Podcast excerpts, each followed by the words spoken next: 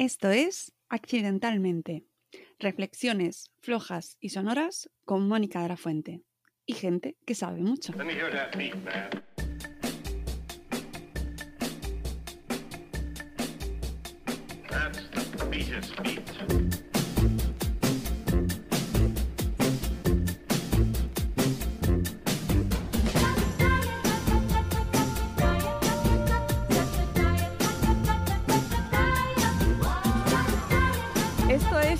Episodio de un podcast que inicio. Estoy hasta nerviosa y todo.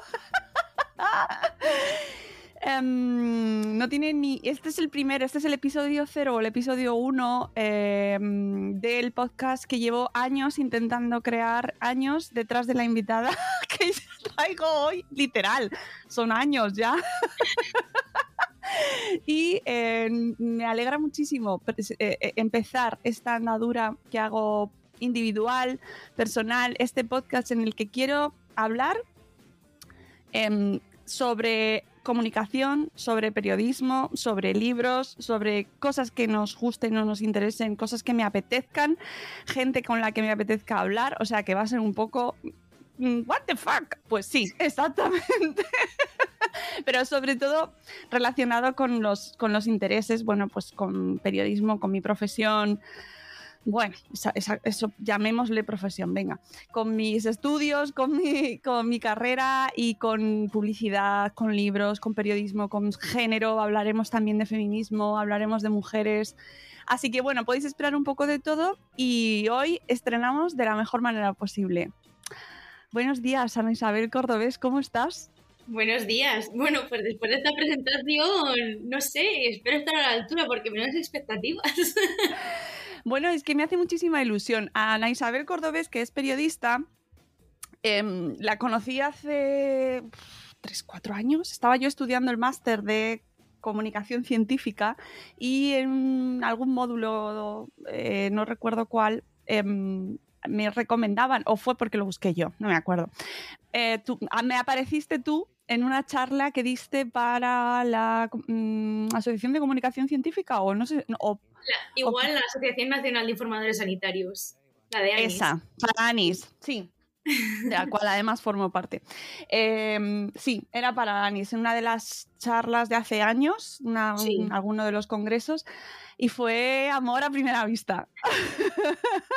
en ese momento me declaré fan absoluta y forever ya de Ana Isabel, porque mm, os dejaré el enlace si lo consigo encontrar, que yo espero que sí, porque no está fácil, de- o sea, no es difícil de encontrar. Eh, os pondré el enlace en las notas de este programa que lanzo hoy y para que veáis a Ana Isabel en acción hablando sobre periodismo de datos y ahí me, me- me- me conquistaste, Ana. Joder, qué bonito. Sí, Además, no te- todo conquistar con periodismo de datos, ¿sabes? Que es como... Fíjate que, es que somos así. Ya, ya, si hay un ámbito, yo que sé, más friki o, o me- yo diría que incluso menos atractivo del mundo, encima es eso, ¿no? O sea, periodismo de datos, que todavía, yo que sé, Ya, esta cultural se ponen así con su hipérbole y sus cosas y bueno, pues ahí No. yo qué sé, le puedes meter un poco de poesía, pero... Súper datos sexy. es, vamos, o sea, andar en gallumbos. pues ¿sabes qué pasa? Que yo no lo había visto en la carrera. Em, creo que eres más joven que yo y eh, has tenido ocasión de eh, ver contenidos mm, después de la carrera a lo mejor más a lo mejor más novedosos o quizás ha sido cosa tuya. Ahora no lo vas a contar. Pero en cualquier caso yo de periodismo de datos no tenía prácticamente ni idea porque no los había visto nunca. De verdad, o sea, yo veía las, los, los gráficos o, lo, leía la información, pero nunca lo estudié. Entonces tu charla me abrió muchísimo la mente y aparte de que te conocí, empecé a seguirte en redes y eh, dije, esta mujer me gusta, me parece muy interesante y quiero hablar con ella y hoy por fin lo hemos conseguido después de mucho tiempo. Así que ahora, ya después de hablar yo, que siempre hablo muchísimo, quiero que nos cuentes un poco tu trayectoria, quién eres, cómo te metes en esto del periodismo, Ana. Mm, O Ana, Ana o Ana Isabel, ¿cómo te gusta que te llamen? Con Ana me di por aludida. Por eso me vale. Que Isabel es muy largo. bueno, nunca se sabe. Pues Ana, cuéntanos eh, quién eres. Dinos tu edad porque es un dato importante. Vale, bueno, pues eh, tengo 30 años para 31. O sea, nací en el Muy bien, muy 91. joven. sí, sí. Em, y, y bueno, y a pesar de lo que comentabas, ¿no? Al principio de eh, que si el periodismo de datos, que si se veía, que si tal, que si en las, en las enseñanzas universitarias y así, yo lo conocí eh, gracias a una profesora de mi universidad, pero no di nunca esa asignatura. O sea, no hubo nunca eh, algo que me introdujeran en ese mundo, sino que fue una profesora, yo quería especializarme en economía, me gustaban los números, yo qué sé, pues eso, gente rara por el mundo, y entonces es así. Y entonces, eh, pues me dijo, mira, déjate de periodismo económico, porque la verdad que eso, pues, tiene unas salidas muy reducidas, ya de por sí, si el periodismo tiene salidas reducidas, pues periodismo económico peor. Y entonces me dijo, mira, está ahora periodismo de datos, tal, no sé qué, me puso en contacto como con un montón de gente y yo un verano, eh, siendo una mm, pipiolilla de igual, tenía 20 años o así, yo no sé, pues me fui un verano a, a los cursos de verano de, del Escorial. Me planté allí en un curso de periodismo de datos y allí empecé a conocer un montón de gente y la gente me decía, pero, pero, pero tú qué, pero si tú eres estudiante tal todavía, tal, y yo, sí, sí, pero es que, joder, digo, pues quiero aprender, quiero saber un poco, tal. Y luego, oye, que me picó el gusanillo y seguí, la verdad. Y luego todo fue autodidacta porque en aquellos momentos eh, había un par de másteres, creo recordar, pero claro, eran en universidades privadas a entre 12.000 y 18.000 euros. Y yo, vamos, como siempre le he dicho a mis alumnos, eh, hay que pensar muy bien en qué máster se hace, porque un máster cuesta igual que un coche. Y claro, al final el máster en muchas ocasiones, no en todas, pero sí que en muchas ocasiones eh, no supone una puerta de entrada al mundo laboral y un coche a veces lo necesitas. O sea, quiero decir, esto es- estoy quedando fatal porque los ODS me los estoy pasando por el forro ahora mismo, pero, pero es verdad que, jo, que me parecía mucho dinero. Me parecía mucho dinero y yo en ese momento es que no lo tenía. Entonces dije, pues mira, Ana, ¿para qué está internet? Pues para buscarle, para preguntarle cosas. O sea, San Google está ahí y nada, y me leía cosas, practicaba en casa, me bajaba eh, datasets de otros sitios y me ponía a hacer visualizaciones y analizaba yo sola, sí, sí. O sea, que, fue como un interés así intenso, la verdad, sí. Ah, Has mencionado aquí un montón de cosas. El tema de los máster, eh, másteres, másteres, que suena fatal. Pues cuando yo terminé la carrera eh, no existía, nosotros yo hice la de cinco, el modelo que existía de cinco años y no tenías que hacer máster después. de- Ah, pues entonces, y no estoy tan acostumbrada o no tenía esa idea que ahora sí que veo tan integrada de que tienes que hacer el máster sí o sí y te tienes que dejar una pasta sí o sí y me parece una grave equivocación. Sinceramente, porque es que no te garantiza además que puedas luego llevar a cabo una tarea.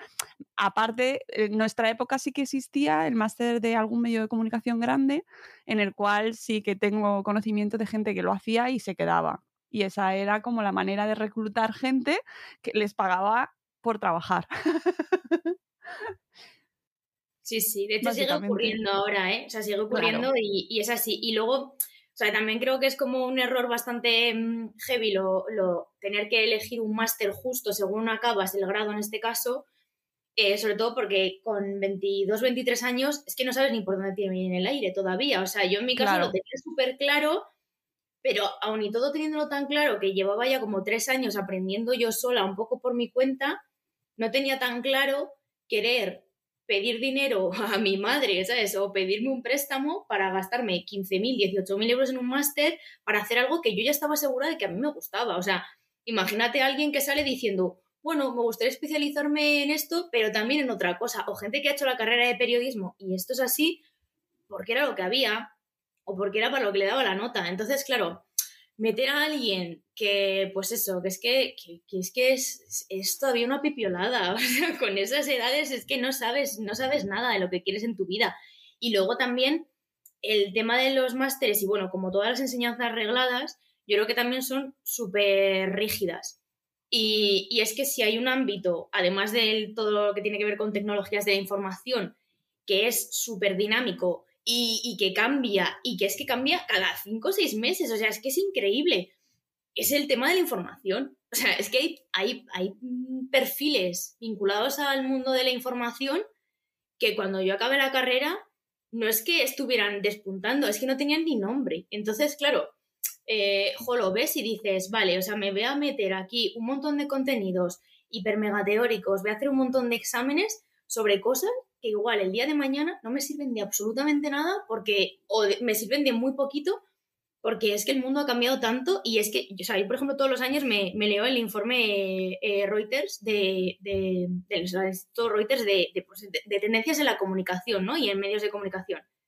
Y es que cada año, o sea, son cosas súper dispares, o sea, era el año de los datos, luego el año del podcast, luego el año del vídeo, luego el año de... Y era como, a ver, mm, o sea, si, te especializas, tiene que ser a saco, o sea, y tiene que ser un área tal, pero es que eh, un año una cosa está de moda y al año siguiente está super out. Entonces, no tiene mucho sentido en, esa parte.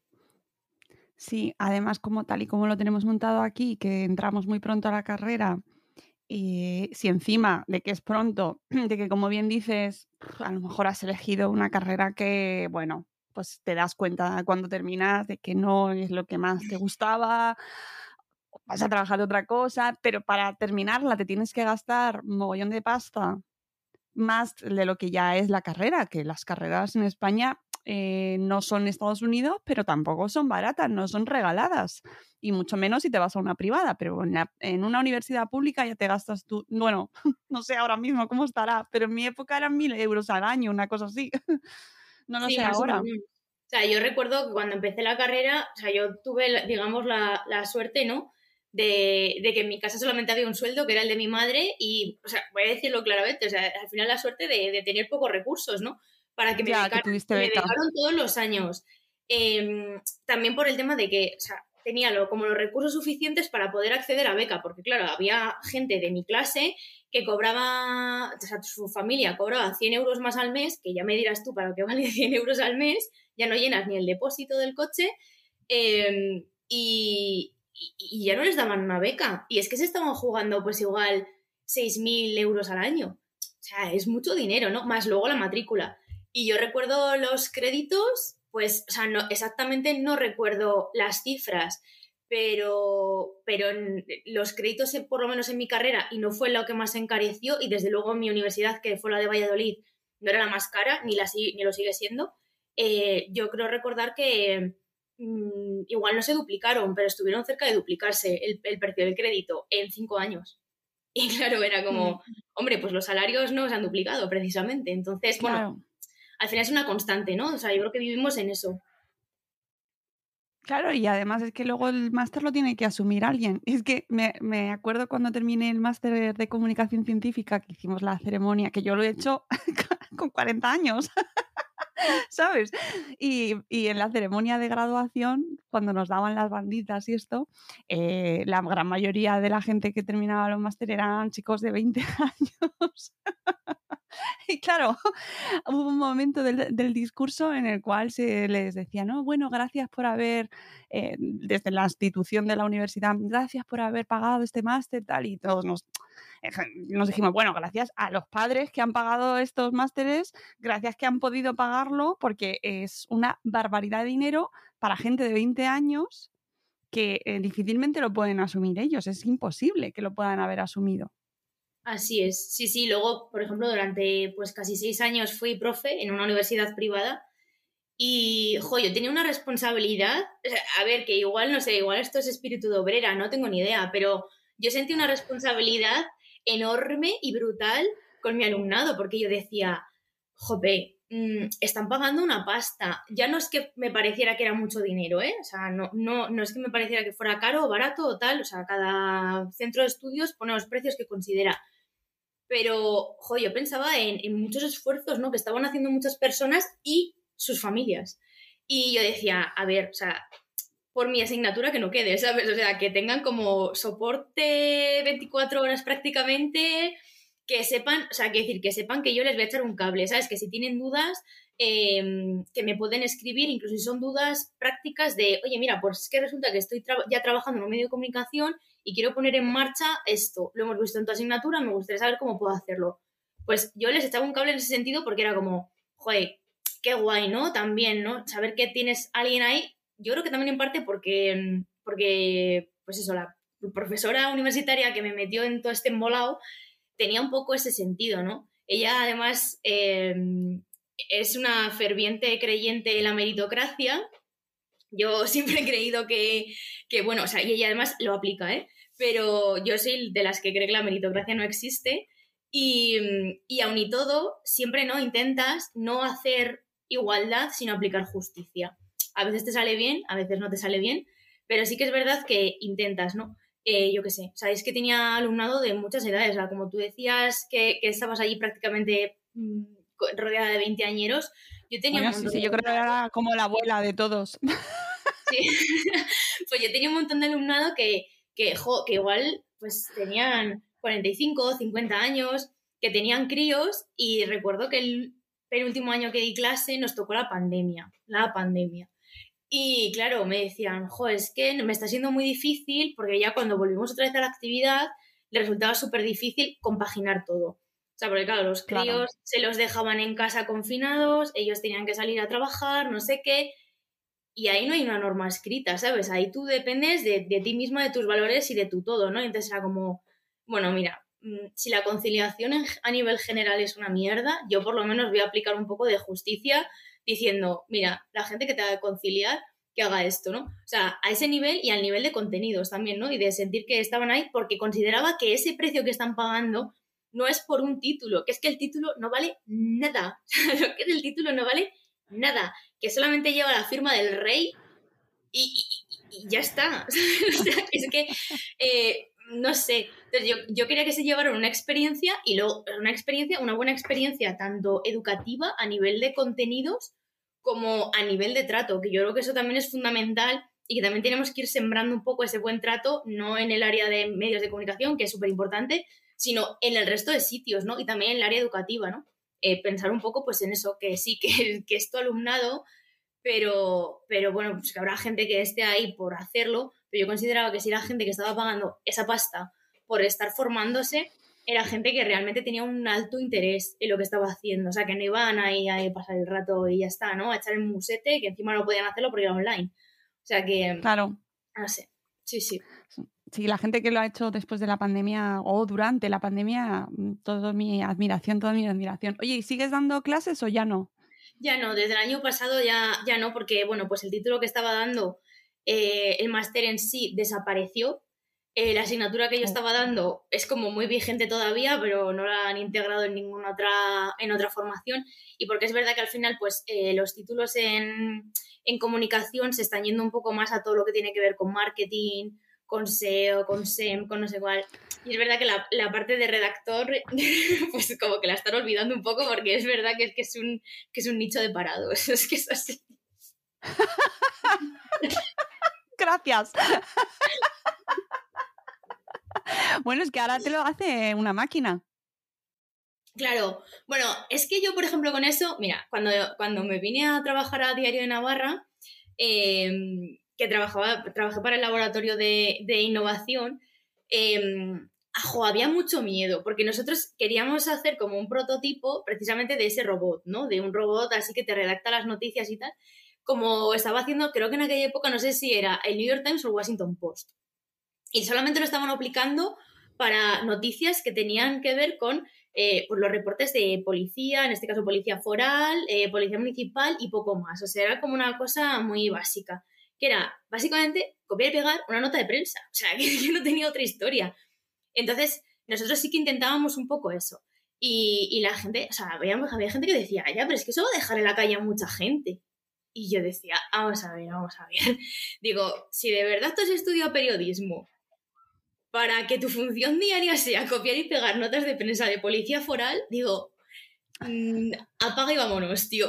que es que, digo, a ver, no sé, sal a la calle, eh, cuenta historias, eh, te puedes dedicar a hacer reportajes que además, eh, pues yo qué sé, te interesen a nivel personal, emocional, yo qué sé, cosas que, que, que, de verdad te gusten, ¿no?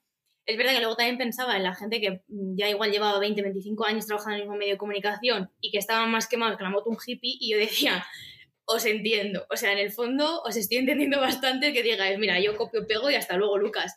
Pero bueno, eso también hay que gestionarlo, ¿no? O sea, que para eso están las áreas de recursos humanos, eh, las formaciones, tal, y, bueno, pues no sé, al final lo que te estaba haciendo era tener un redactor que podía redactar, que podía sacar noticias únicas, mm, hacer un poco, pues eso, fuera de agenda, yo qué sé, no sé. Que te entiendo el miedo, ¿eh? O sea, yo también tengo que decir que entiendo mucho el miedo, sí.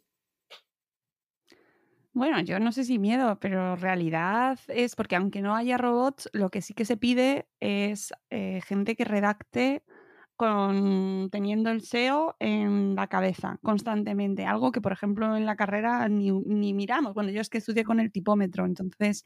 Eh, vimos, un, vimos un ordenador en una sala ahí debajo de la Complutense, que a la cual visitábamos de vez en cuando. Allí me creé mi correo de Gmail. Entonces, eh, lo que es nuevas tecnologías y, muchísimo menos SEO. Pero ahora los perfiles de periodistas se les exige eh, escribir con SEO. Y yo no sé hasta qué punto, vale, no es un robot, pero no, no te deja, no te permite realmente crear un texto de una mejor manera, ¿no? Sí, a ver, o sea, yo creo que en ese sentido, o sea, todo lo que tiene que ver con la parte de búsquedas, de información, eh, digamos, como de última hora, ¿no? O, cuando estás buscando em, información de un tema relevante en este momento, pues ahí las típicas noticias como muy, muy básicas de sacar eso, puedo entenderlo por la parte de que al final, por los medios de comunicación tampoco viven del aire, ¿no? Y necesitan que entre gente también es verdad que yo no sé si estamos comprometiendo eh, la buena redacción, los buenos textos y lo que digamos el buen periodismo por cuatro euros. O sea, que es que al final Google no paga tampoco tanto a los medios de comunicación. Bueno, ni Google ni ninguna plataforma digital, que también eso hay que pensarlo, ¿no? O sea, eh, los modelos de, periodismo que están sostenidos por, por, socios, o sea, a mí eso me parece estupendo y maravilloso y que vuelve un poco, ¿no? Pues a las raíces, ¿no? De, todo lo que era la suscripción, ¿no? Em, y que es lo y que es lo guay porque depender el, o sea, hacer depender el futuro de tu medio de comunicación sea de alta calidad o de baja calidad em, y que lo decida un algoritmo o sea, yo no sé, a nivel empresarial, eso la gente lo tiene súper claro, pero a nivel de, pues no sé, como de ideología o de mm, propósito de producto, es que es muy fastidiado, ¿no? Porque, no sé, o sea, yo lo veo como un poco así. Eh, entonces, compaginar las dos cosas, porque para mí, o sea, yo adoro abrir un periódico y ver noticias de estas, de, pues, de reportajes de gente que dices, madre mía, pero qué cosas están haciendo ¿no? en el mundo. Em, el otro día, por ejemplo, ayer, de hecho, em, estuve viendo una, conexión que había hecho un reportaje que había hecho Eva Bajameida para Radio Televisión Española, en el que, bueno, pues ella hablaba de cómo conservaban o cómo intentaban conservar en Ucrania eh, la influencia del arte ruso en las ciudades que ahora mismo estaban siendo asediadas por Rusia. Pero al final todo eso, o sea, te plantea cosas, ¿no? Y es ir más allá, ¿no? De decir, vale, hoy Putin qué ha hecho, qué ha decidido, cuáles son las consecuencias a niveles de precios, que eso, eso es lo que tú cuando buscas en Google es lo que te aparece. Esas historias son súper necesarias y al final es lo que humaniza. Y esto dicho de una periodista de datos es como un poco así, ¿no? Pero es verdad que el dato siempre está ahí y muchas veces es súper frío, pero hay que contar lo que hay detrás de ese dato, ¿no? De esa información. Y, tenemos que seguir en ese, en ese punto, en ese sentido de, de, buscar las historias y de hacer un producto nuestro y de salir de la agenda, que, eso es súper complicado y cada vez más.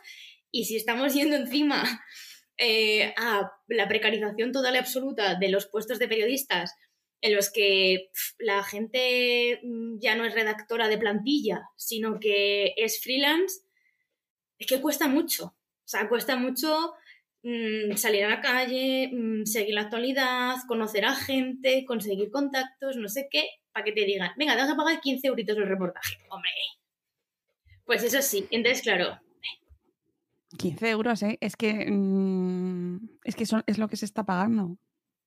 Sí, o sea, eh, quiero decir que igual me estoy cerrando más puertas todavía, ¿eh? Pero eh, es, que eso lo, es, que eso, es que eso lo paga la mayor agencia de noticias de España.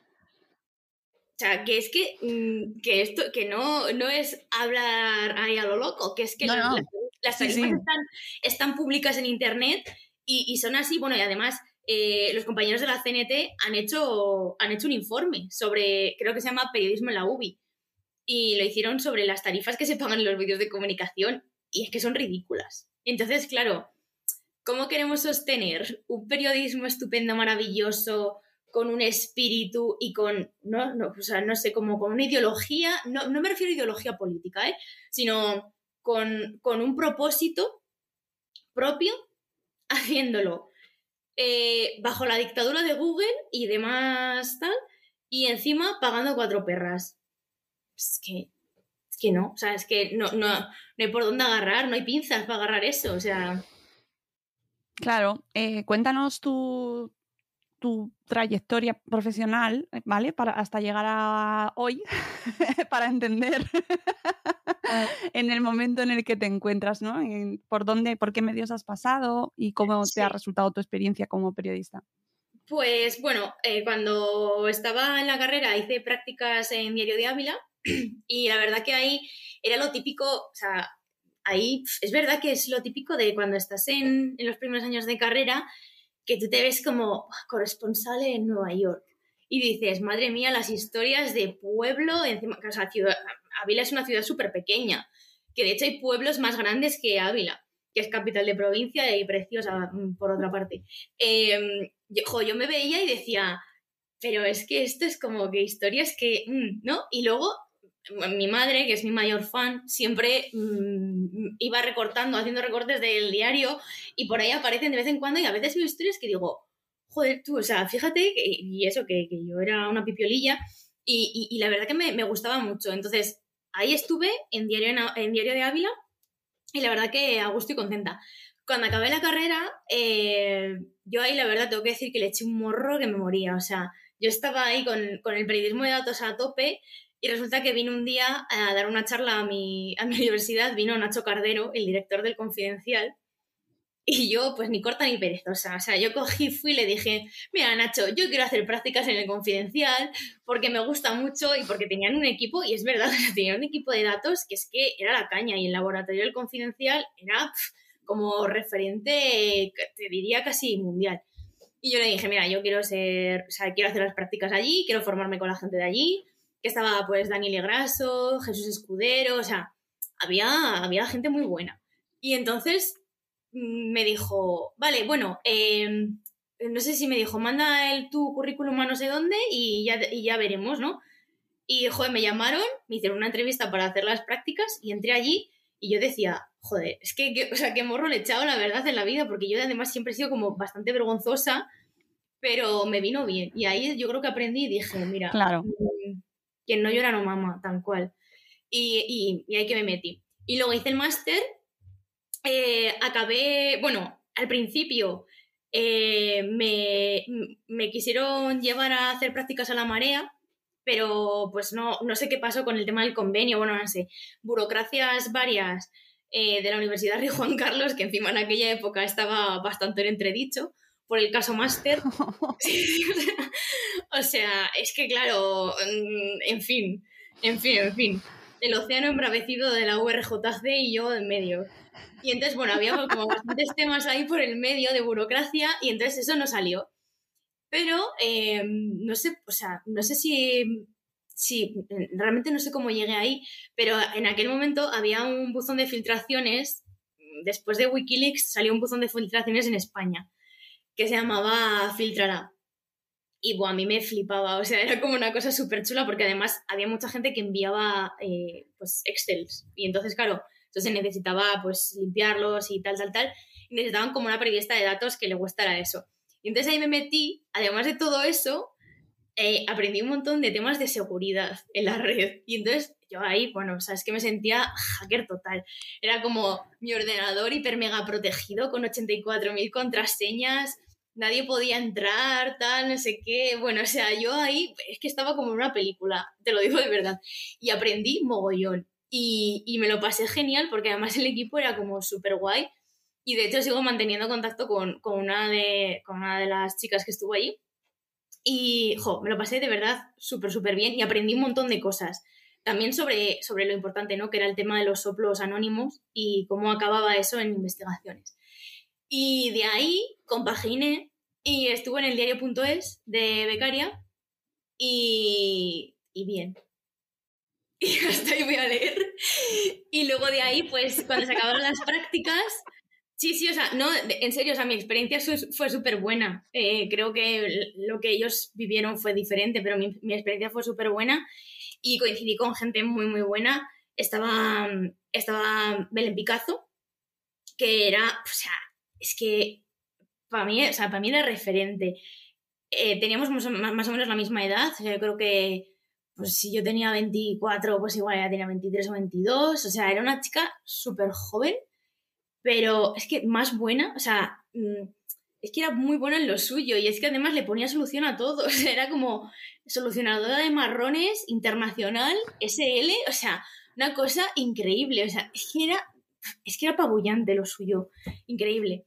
Y, y yo qué sé, pues Alejandra Navarro que hacía vídeo, bueno, de hecho sigue en vídeo y hacía cosas súper chulas, o sea, que en la época, o sea, lo ves ahora con perspectiva y dices, bueno, normalito, pero en la época eran cosas muy, muy, muy chulas, ¿no? Y, y estuvo, estuvo muy guay. Y luego de ahí ya me fui como, como redactora, me fui a Cuarto Poder, eh, medio que extinto ya, y ahí estuve mm. jo, bastante tiempo, o sea, sí que fui como yendo y viniendo, yendo y viniendo, pero, pero estuve como colaboradora pues en continuo, pues igual cuatro años, una cosa así, o sea que bien. Y mientras estaba en Madrid, me llamaron, bueno, me mandaron una oferta de, mm, para hacer como, no eran unas prácticas, era como una especie como de contrato en prácticas, una cosa extraña, eh, para hacerlo en Diario de Navarra. Y yo dije, pues lo he hecho, yo qué sé, si por esto tampoco pierdo nada, ¿no? Por echarle y ver un poco el proceso de selección y ver mm, en qué punto estoy, ¿no? Que también a veces hay que medirse, ¿no? Con el, con el resto, ¿no? Y ver un poco. Y buscaban periodista de datos. Y entonces, pues dije, va, pues lo voy a echar a ver qué tal. Y todo esto, obviamente, yo viviendo en Madrid, con mi vida hecha en Madrid y yo feliz en Madrid, ¿eh? Y, y, me llamaron y me dijeron, oye, mira, pues te vamos a hacer una entrevista. Al día siguiente me llamaron y me dijeron, eh, nos gustaría que te incorporaras. Y entonces ahí yo dije, ay, Mari Carmen, digo, que ahora me toca irme, que ahora me toca irme a Pamplona. Y yo dije, pero ¿en qué momento? ¿En qué momento me he metido yo aquí? Y entonces, o sea, es que además esto es súper gracioso, pero eh, me acuerdo que estaba con mi compañera de piso, eh, en aquel momento Sonia, y nos, yo me estaba comprando unos zapatos de charol en Zara, de la calle Fuencarral. O sea, me acuerdo de ese momento y de, de ver la llamada y de decir, eh, no sé si quiero cogerla, porque claro, no sabías, si era que no, había una parte de mí de, de jo, qué tristeza, ¿no? Pero si era que sí, era, a ver, que es que en 15 días dejas todo lo que tienes en Madrid y te vas a Pamplona, donde no has estado en tu vida, en tu vida, no conoces a nadie y te vas para allá, así. Y entonces nada, le dije a mi, claro, le dije a mi amiga, oye, mira, Sonia, me han dicho que sí, tal. Y entonces ella me dijo una frase que fue, que me marcó, ¿no? Y me dijo, Madrid siempre va a estar aquí. Dice, tú ve, pruebas, si ves que en el año de contrato no te gusta aquello, pues vuelves. Dices, si es que Madrid no se va a mover del sitio, va a seguir estando en el centro de España, no pasa nada. Y entonces yo le dije, joder, pues tienes razón, tal. Y bueno, de esto hace pues cerca de ocho años. Y aquí sigo, en Pamplona. O sea que muy a gusto. Y nada, y de Diario Navarra luego ya se acabó el proyecto del laboratorio, que ahí aprendí un montón también. O sea, ahí fue como otro mundo completamente distinto y nuevas narrativas aplicadas a periodismo local. Y eso, es que eso era, eso era una expansión increíble porque frente a lo que yo pensaba, ¿no? Cuando hacía las prácticas en Diario de Ávila, de, madre mía, qué provinciana soy, de repente me di cuenta de lo sumamente importante que era el periodismo local, ¿no? Y que realmente es lo que conecta, porque por cercanía, ¿no? O sea, es lo que nos afecta, es lo que vivimos, es lo que vemos en la calle, vemos a caras conocidas, o sea, al final es lo que es. Lo que es. Y he aprendido muchísimo sobre eso. Y luego, pues nada, fui saltando por ahí, eh, ya ahí, o sea, hubo un momento de precariedad bastante fuerte, me metí a trabajar en comercio porque aquello no tenía salida y acabé como colaboradora en la agencia EFE. Y la verdad que bien, o sea, la experiencia fue muy, muy, muy buena porque sobre todo hacía mucho tema de política y a mí la política me, me gustaba un montón. Pero es verdad que, por ejemplo, para hacer periodismo de datos, pues no daba. No daba porque pues solamente mm, analizar, limpiar una base de datos, pues dependiendo del tamaño, te puede llevar cuatro horas. Si te están pagando a 15, 20 euros el reportaje, es que vamos, o sea, me sale más, claro, es que me sale mejor no levantarme de la cama ese día porque cobro más durmiendo que sin dormir. Entonces, al final, eh, como que, bueno, por la parte de periodismo de datos la dejé por ahí y la, la conservo para mis cosillos. O sea, yo todos los días, bueno, todos los días no, pero igual todas las semanas me descargo ahí una base de datos y miro cositas y digo, uy, mira esto qué curioso. El resto de la gente se pone mm, series en Netflix y yo me descargo Excel, o sea. Es genial. Te puedo mandar, yo tengo bases. Vale. Algo sacamos, seguro. No hay comprometedores ni nada, pues. No, no, no, no, para nada, para nada. ¿Ves? Es que eso, eso es súper interesante, ¿no? Que, que, alguien pueda encontrar sexy en descargarse tablas de Excel. bueno, y en esa fase, ¿cómo, eh, en, o sea, ¿cómo seguiste? Después de, Pues de la agencia F. Pues nada, después de la agencia F, yo eh, me marché el año pasado, en verano de 2021. O sea que realmente ha sido hace menos de un año que, que lo dejé. Hasta hace. Sí, y a partir de ese momento, pues bueno, eh, estaba estudiando un máster en, en estudios interdisciplinares de género, que la verdad que fue como, o sea, me abrió la mente de una manera mm, radical, porque, o sea, por mucho que ella eh, me autodefiniera, ¿no? Como, pues como feminista, tal, y estar súper convencida de todo eso, al final el tema de tener ese acceso, ¿no? A, un montón de información, a un montón de, gente súper interesante. O sea, de hecho, la primera asignatura que tuvimos, además siempre me da mucha rabia esto, ¿no? Porque cuando entras, al final, con el tema de la novedad y todo eso, es como que las primeras asignaturas que tienes te las pierdes en cierta parte, ¿no? Porque estás como Sí, intentando encajar ahí en algún sitio. tal, no entender cómo funciona, sí. Sí, sí, o sea, no conoces a nadie y encima estás como más preocupada de ver a ver con quién te pones en el grupo de trabajo que tienes que hacer al final del trimestre que, que de lo que te están contando, ¿no? Pero eh, tuvimos una asignatura que era mm, sobre, sobre investigación con perspectiva de género. Claro, yo cuando vi el título dije, uff, pero claro, eh, lo que hacíamos era coger estadísticas nacionales del INE, del CIS, o sea, es que cogíamos estas estadísticas em, y, y- y las mirábamos con perspectiva de género. Y decía, Tú ahí flipando, ¿no? Datos. claro, yo decía, datos, qué ilusión.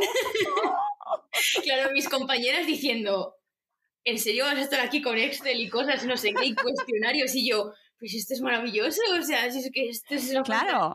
¿Y cómo? Claro. mi- O sea, el reto es cómo mirar eso con perspectiva de género. Claro, claro, o sea, pues preguntas desde preguntas que estaban mal formuladas. O sea, por ejemplo, el famoso dato este de, eh, mm, o sea, la conclusión a la que se llega en ese estudio es que las mujeres eh, trabajamos más a tiempo parcial o pedimos más reducciones de jornada eh, obligadas. Pero claro, la pregunta está muy mal formulada, en el sentido en que eh, te dice que sí, que está, como, como que estás obligada, pero claro, los motivos que, que hay es, es una jornada parcial involuntaria.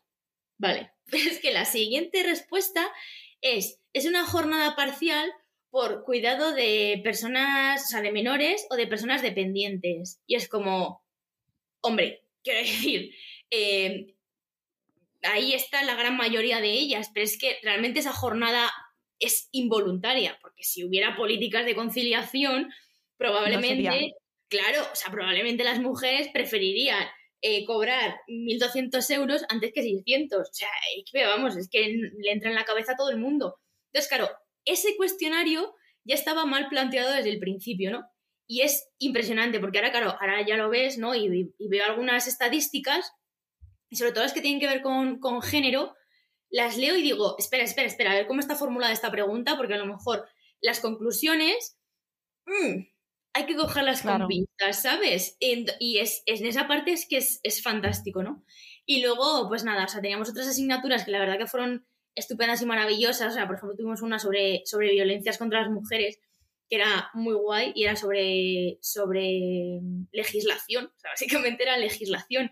Pero estaba muy bien porque eh, claro, también me pilló como en un momento súper negacionista, ¿no? De, de la violencia de género, ¿no? Las violencias contra las mujeres y, y me daba como muchos recursos y luego me salían temas. O sea, que yo estaba en clase y yo decía, uy, mira, este tema me lo voy a apuntar aquí para hacerlo la semana que viene, porque era, de verdad, o sea, era alucinante. Cosas como, por ejemplo, eh, la sobremedicación de las mujeres en, en materia de salud mental. Eh, porque había eh, pues eso, eh, males, ¿no? O dolores que se nos atribuía a que lo que estábamos era melancólicas, cuando la realidad era que estábamos enfermas. O sea, cuando si un Mm. señor dice que le duele no sé qué, es que le duele no sé qué. Y si una señora dice que le duele no sé qué, es que está melancólica. Hombre, pues te vas a ir un rato a tomar el aire fresco al monte, ¿sabes? Entonces, todo eso lo estuvimos valorando y lo, lo- lo aprendimos un montón y, jo, la verdad es que fue una apertura de mente increíble. Y luego me ha servido mucho, ¿eh? O sea, tanto para la vida en general como para, bueno, como para el desempeño periodístico, ¿no? Que es, genial, sí, sí, sí. Y luego nada, luego pues sobreviviendo básicamente eh, hasta que ya decidí quedarme en comercio. Hice como una renuncia total y absoluta al periodismo eh, porque no había condiciones dignas, o sea, es que no, no. Eh, es un oficio que te mantiene conectada, yo creo que 24 horas, 7 días a la semana, porque tienes que estar, o sea, es que es así, eh, la actualidad fluye y todo pasa y entonces no sirve que tú hagas un salto y digas, uy, el viernes ha pasado esto y el lunes empezamos desde cero. O sea, no, hay que seguirlo y es mucho, eh, es mucha intensidad de trabajo y está muy mal pagado y es lo que hay. Y ya no solamente que esté mal pagado, es que hay unas condiciones laborales que es que vamos, o sea, en fin, o sea, es coger el estatuto de los trabajadores y romperlo. Es increíble. Hasta esta semana. bueno, semana pasada. Hasta la semana pasada, en la que comprobé las muy buenas condiciones laborales que tienen los periodistas y disfruté de 36 horas de contrato indefinido.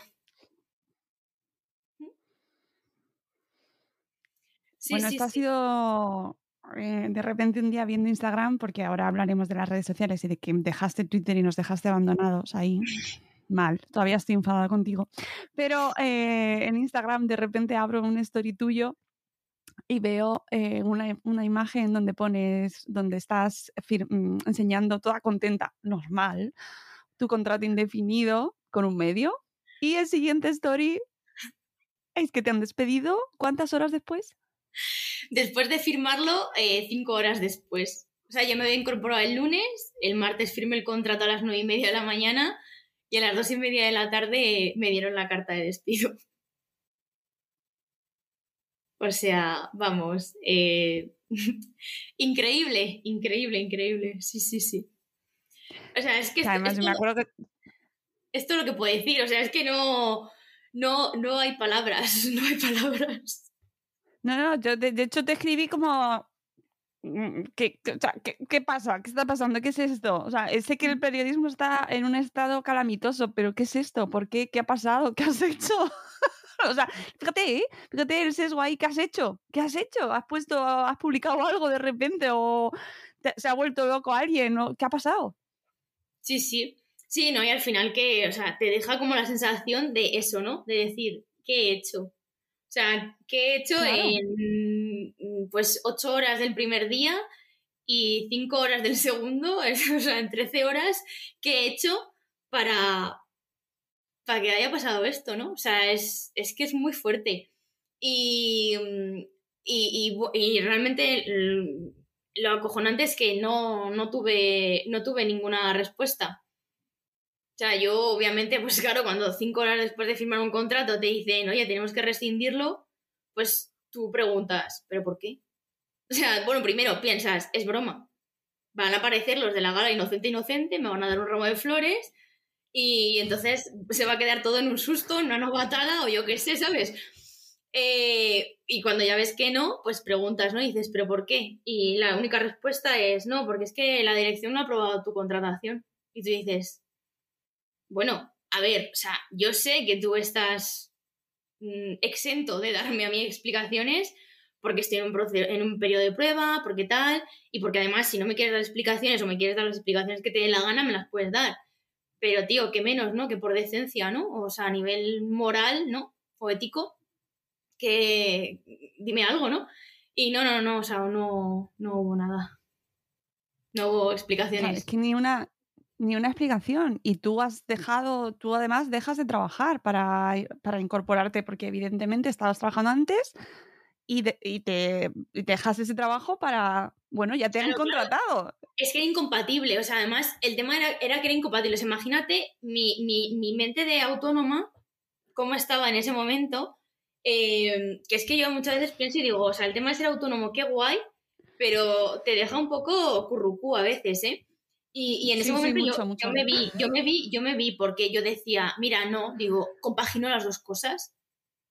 O sea, yo, el primer momento en que me ofrecieron el contrato, yo dije, no, no, compagino las dos cosas.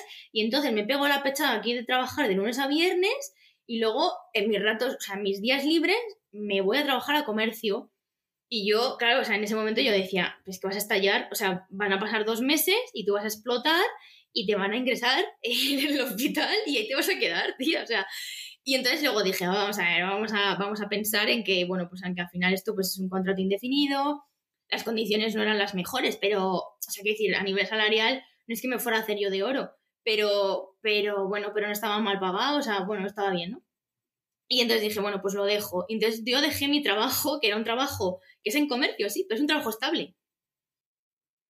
Y, y, y, entonces, claro, de repente me vi, pues ese día, o sea, el martes siguiente, o sea, el día siguiente, saliendo de allí y diciendo, o sea, ayer estás con un contrato indefinido y hoy estás en la, en la putísima calle. O sea, esto queda fatal decirlo, pero es que es tal cual. O sea, estás en la calle más absoluta porque no tienes ni el trabajo indefinido que te han prometido y que has firmado hasta mañana, ni tampoco el que tenías antes, que bueno, que era en comercio, pero era un trabajo estable en el que yo estaba feliz, o sea, es que yo estaba súper a gusto. Y entonces, claro, yo decía, vale, pues estupendo, o sea, 30 años, eh, mm, ya de por sí con mis inseguridades a nivel laboral de, arrastradas de hace años, me veo así y encima me veo en la calle y a nivel periodístico eh, con mi profesionalidad en entredicho, claro. Porque es como, algo habrás hecho si en cinco horas alguien ha dicho, esta tía no me vale. Entonces, claro, yo decía, madre mía, o sea, yo decía, ya, ya, yo, ¿dónde me meto ya? O sea, no, no sabía ni dónde meterme. Y, y, bueno, pues sí, o sea, así acabó la cosa.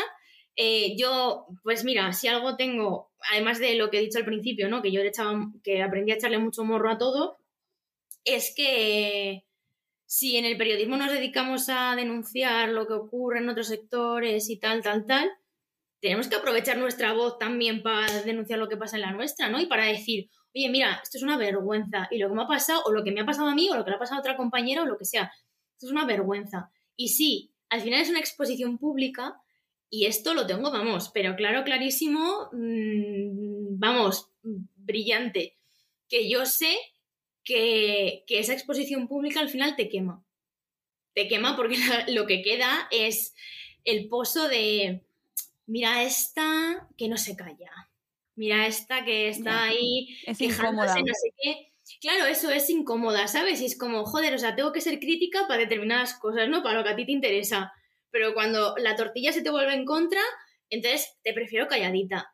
Eh, no, mira, o sea, quiero decir, soy crítica para todo, para lo bueno y para lo malo, para lo que te beneficia y para lo que te perjudica. Entonces, o sea, yo sé que ahí, ahora mismo, o sea, encima de mí no se ve, pero hay un interrogante, ¿sabes? Como, como el rombo de los Sims, Pues yo tengo un interrogante aquí encima que me acompaña todo el día, todo el día.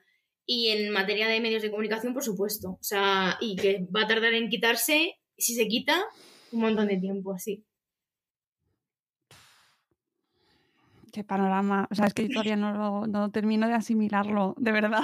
o sea, me parece inconcebible porque además hablamos de un medio que no es un medio pequeñito, ¿eh? que es un medio nacional y con mucha visibilidad y que yo creo que se debería esperar de un medio así un poquito de comunicación y de, oye, que si estás en un proceso de selección previo, que, que es- evidentemente tú puedes contratar a quien te dé la gana, pero mm, míralo antes, ¿no? Antes de tener a esta persona contratada firmando su contrato, Ujú.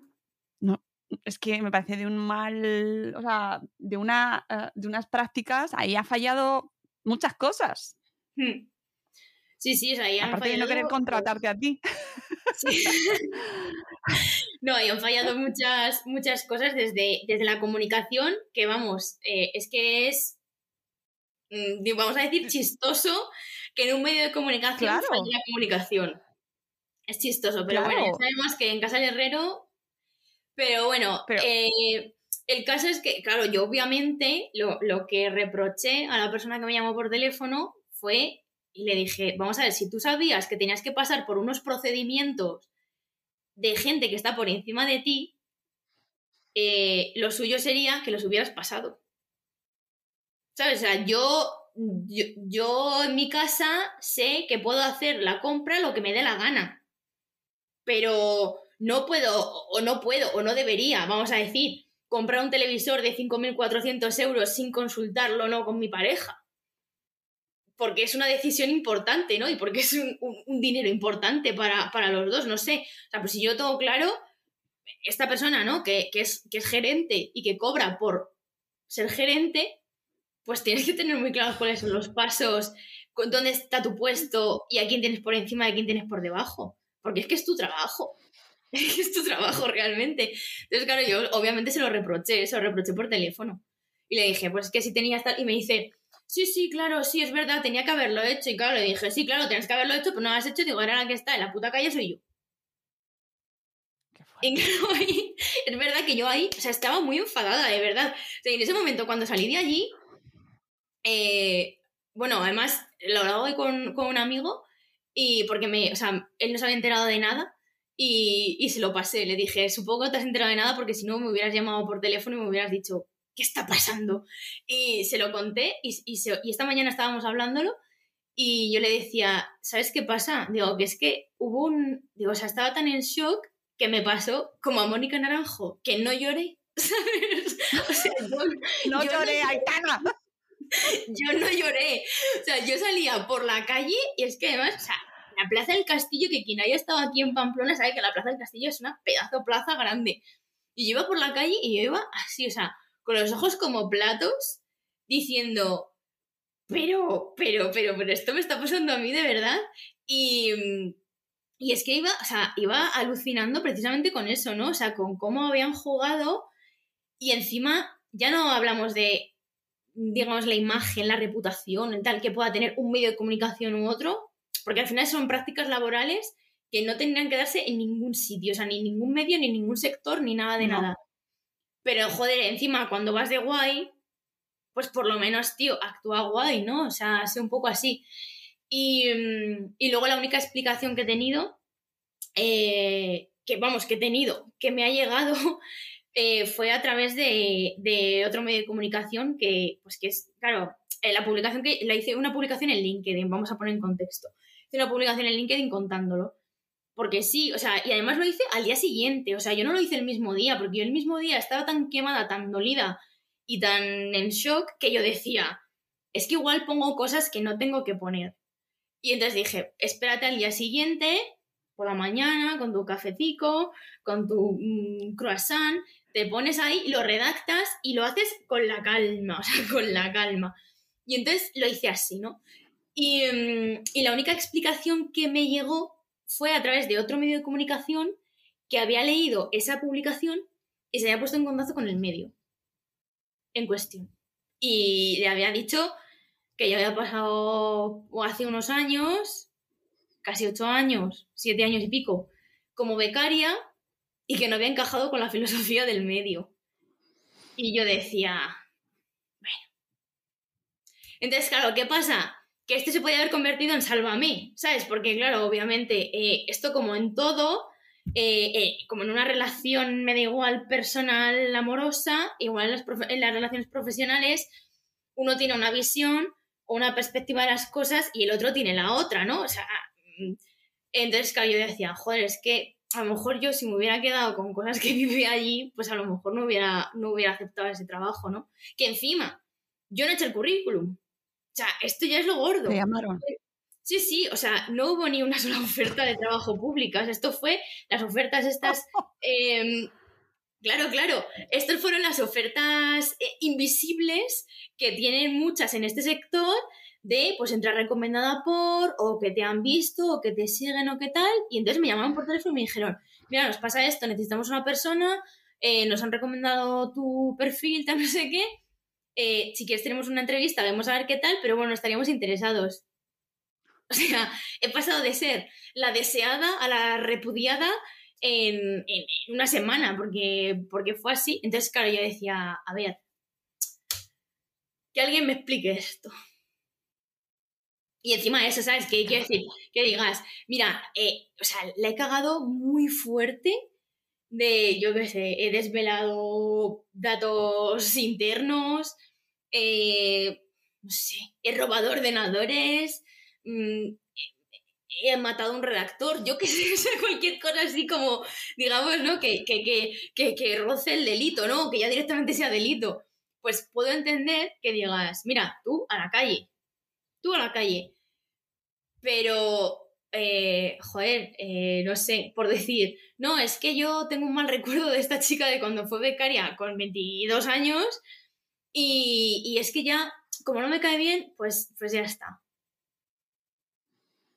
No sé, Macario, igual hay que ir madurando un poco por ese punto también, ¿sabes? eh,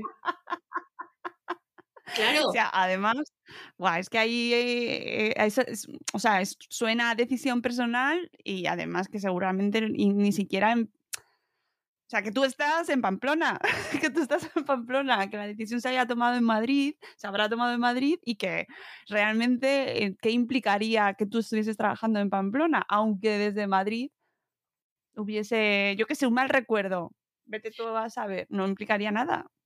Ya, pues fíjate, o sea, la, implica la implicación hubiera sido que yo hubiese estado súper a gustísimo, porque además, nada más llegar, yo llegué allí y dije, joder, pues es que llevaba como un tiempo así detrás de un par de reportajes, ta, ta, ta, fíjate, tal, pues igual me pongo ya con ello, voy a empezar a llamar a gente, o sea, que decir, yo llegué allí, encendí el ordenador y me puse a trabajar.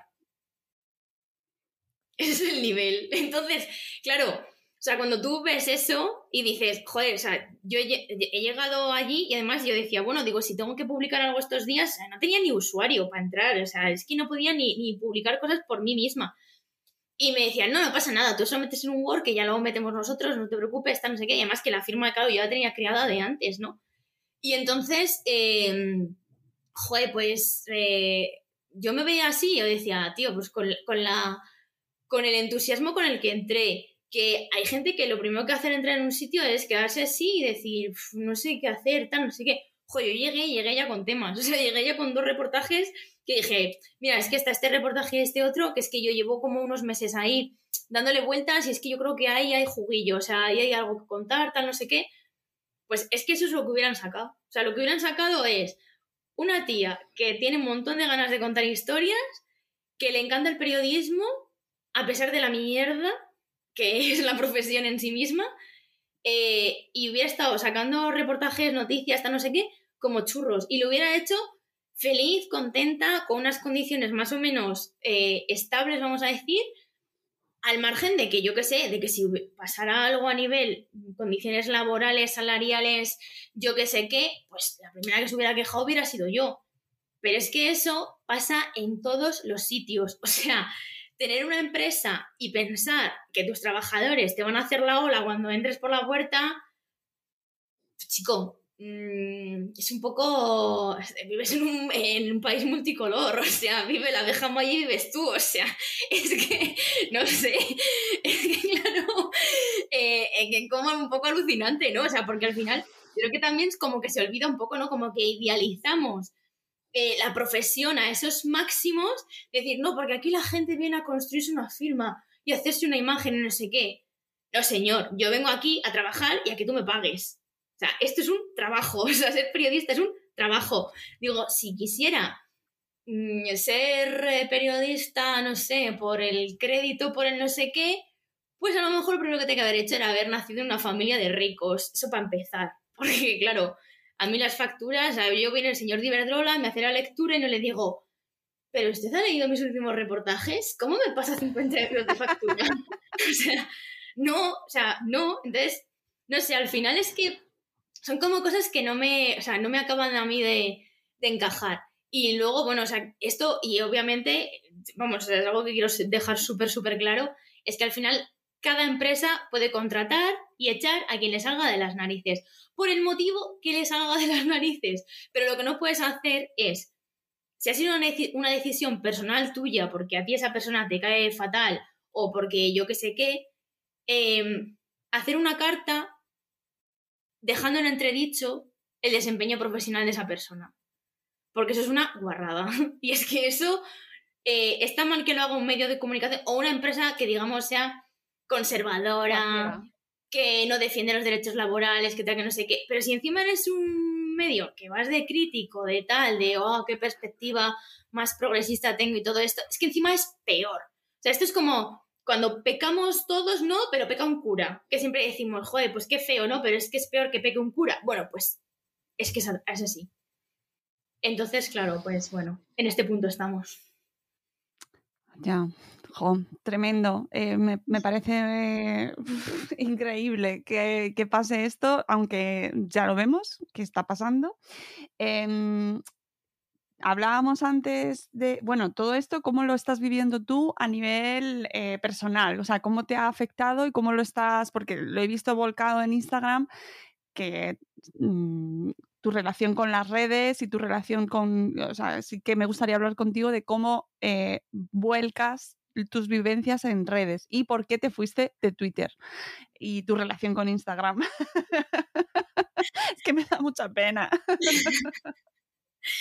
Pues a ver, me fui de Twitter porque me parecía un espacio muy, muy poco amable ya. O sea, era un sitio donde, mm, em, no sé, o sea, yo no lo vivía como un sitio guay cuando, o sea, yo al principio yo recordaba pues los, típicos, los típicos primeros momentos estos en los que Pedro Sánchez mm, tuiteaba cosas como ser malos y cosas así. Eh, pues, pero es que ese momento era un momento en que Twitter merecía la pena. Porque era como, bueno, pues, jo, yo de ahí y de verdad, o sea, he sacado relaciones de, de gente que luego he conocido en persona y es gente muy guay. Y eran, eran espacios donde decía, joder, qué guay, o sea, qué, qué, qué, chulo, ¿no? Aquel momento en que le di a seguir a esta persona porque me parecía interesante lo que estaba contando y luego nos hemos conocido y qué guay, o sea, que, que, yo tengo amigos que han nacido de Twitter, o sea, que es que es así. Pero poco a poco se fue convirtiendo eso en un lugar lleno de fango y no me gustaba. O sea, todo empezaba como eh, contabas cualquier cosa y todo era un invent eh, sacabas un reportaje de no sé qué y todo el mundo venía a darte lecciones de periodismo, como si tú no hubieras pasado cinco años por la carrera. Em, yo qué sé, empezamos a ver muchos rifirrafes entre, pues no sé, entre diferentes perfiles, ¿no? Y eso para mí se empezó a convertir como en un sitio muy hostil. Y claro, para mí las redes sociales, además de ser un entorno de, trabajo, porque es verdad que pues leía muchas cosas y, y, a partir de ahí pues me entraba de cosillas que luego a lo mejor acaban siendo temas, ¿no? Pero también era un espacio para mí de, de chill, sea, de relax, de meterme ahí, de ver a ver qué le había pasado a la gente. Y el momento en que yo entraba y veía las miserias, yo decía, no quiero entrar aquí. O sea, no, no, no quiero entrar aquí. Era como, eh, como si me pusiera todo el rato películas de terror en mi casa, ¿sabes? O sea, y, y querer vivir todo el rato con angustia. Yo decía, mira, no, o sea, este no es mi espacio. Entonces, me, me lo quité. O sea, al principio hice como un plan detox de, eh, me fui como 15 días, una cosa así, y me di cuenta de que no lo echaba de menos. O sea, no echaba de menos esa toxicidad. Y entonces dije, me voy. Y cerré la cuenta y me fui. Y no he vuelto. Y no he vuelto porque, por eso, porque se convirtió en un espacio un poco así. Y me quedé con Instagram, eh, pero porque ahí tengo como, em, como gente seleccionada, es decir, gente que conozco o amigos cercanos o, o familia o así, pero no es una exposición tan heavy, ¿no? Tan, buah, cualquiera puede ver mi vida, cualquiera puede ver tal. Y de hecho, mi cuenta ha estado con candado hasta hace como tres o cuatro meses. O sea, yo no dejaba que entrara nadie. Ahora ya es como que me da un poco más igual. Pero, pero porque no tengo ninguna relevancia en Instagram. También te digo, entonces sé que nadie va a entrar a ver qué, qué, qué me, qué cuento yo en mi cuenta porque no tengo nada que contar. Entonces es como un sitio así, como más, más mío, ¿no? Y luego me hice TikTok hace unos meses, pero porque yo es que me lo paso pipa, ¿eh? O sea, de verdad, la gente es que tiene una gracia y un tal. Y luego, sobre todo, porque me interesa mucho a nivel profesional, ves todo el rato ahí con él. Yo me descargo Excel y luego me meto en TikTok a ver cosas profesionales. Em, ¿Cómo está la gente haciendo publicidad en TikTok? Que es que es una revolución. O sea, Es- lo es, lo es. es que no tiene nada que ver. O sea, no tiene nada que ver. O sea, y de hecho, en los comentarios de la gente cuando dice, me he tragado todo el anuncio, y yo digo, ahí los medios de comunicación tenemos que aprender mucho ya, ¿eh? Porque- Totalmente estoy de acuerdo contigo. Y no sé si has visto, seguro que sí, si estás ahí también metida, que eh, Rosalía ha hecho directo del, del último disco que ha sacado ahora, hizo directo el otro día en TikTok. En. TikTok. O sea, Rosalía elige, además, si te vas al canal de YouTube, sale en formato vertical. Vertical. ¿Sabes? O sea, nos está cambiando. Para mí es un fenómeno a estudiar, ¿eh? O sea, lo que está. El, formato vertical y lo que está trayendo TikTok, que también está mucho en Instagram con los Reels, pero toda esta transformación, eh, no sé si somos capaces de, entenderla y de asimilarla, ¿eh? A ver, yo me siento. O sea, es verdad que yo en TikTok me siento muy boomer ya, ¿eh? Tengo que Ya, decirlo. Pues Y- imagínate. Claro. Y, es verdad que, jo, muchas veces lo, me meto ahí y digo, eh, joder, qué talento, ¿no? Y luego también, sobre todo, em, qué, qué talento el de muchos perfiles que están ahí y qué talento también el de muchas empresas que han sabido cómo eh, conectar con esa gente para hacer una publicidad dentro de ese espacio, que no es fácil. Entonces, eh, jo, eh, es como un sitio, mm, para mí es muy interesante, para mí es muy, muy, muy interesante. Y es un espacio nuevo, es un espacio que, a ver, nuevo, dentro de lo que cabe, eh, es un espacio eh, que yo creo que plantea muchas, muchas preguntas también, porque mm, como cuando empezaron el tema de Instagram, de tener que catalogar los anuncios como que eran anuncios, tal, no sé qué, es verdad que ahí desde el principio se ha hecho, no pasa nada. O sea, la gente sube, em, sube vídeos a TikTok y enseguida pone public. Y enlazan a la Claro. marca. Y se acabó. No era como estos inicios de Instagram de publicidad subliminal, es como cuando metían eh, los bricks de leche, los product placement de los serrano y tal, tal, tal, que era como, uy, aquí estoy. No, no, no, Ya, no, no. Es un momento en el que ahí estoy, o sea, y te estoy diciendo que esto que te estoy haciendo es con todo mi arte y mi gracejo, pero es publicidad. Y es, es muy interesante. Eso también, eh, jo, em, Twitch, por ejemplo, también me parece otro espacio.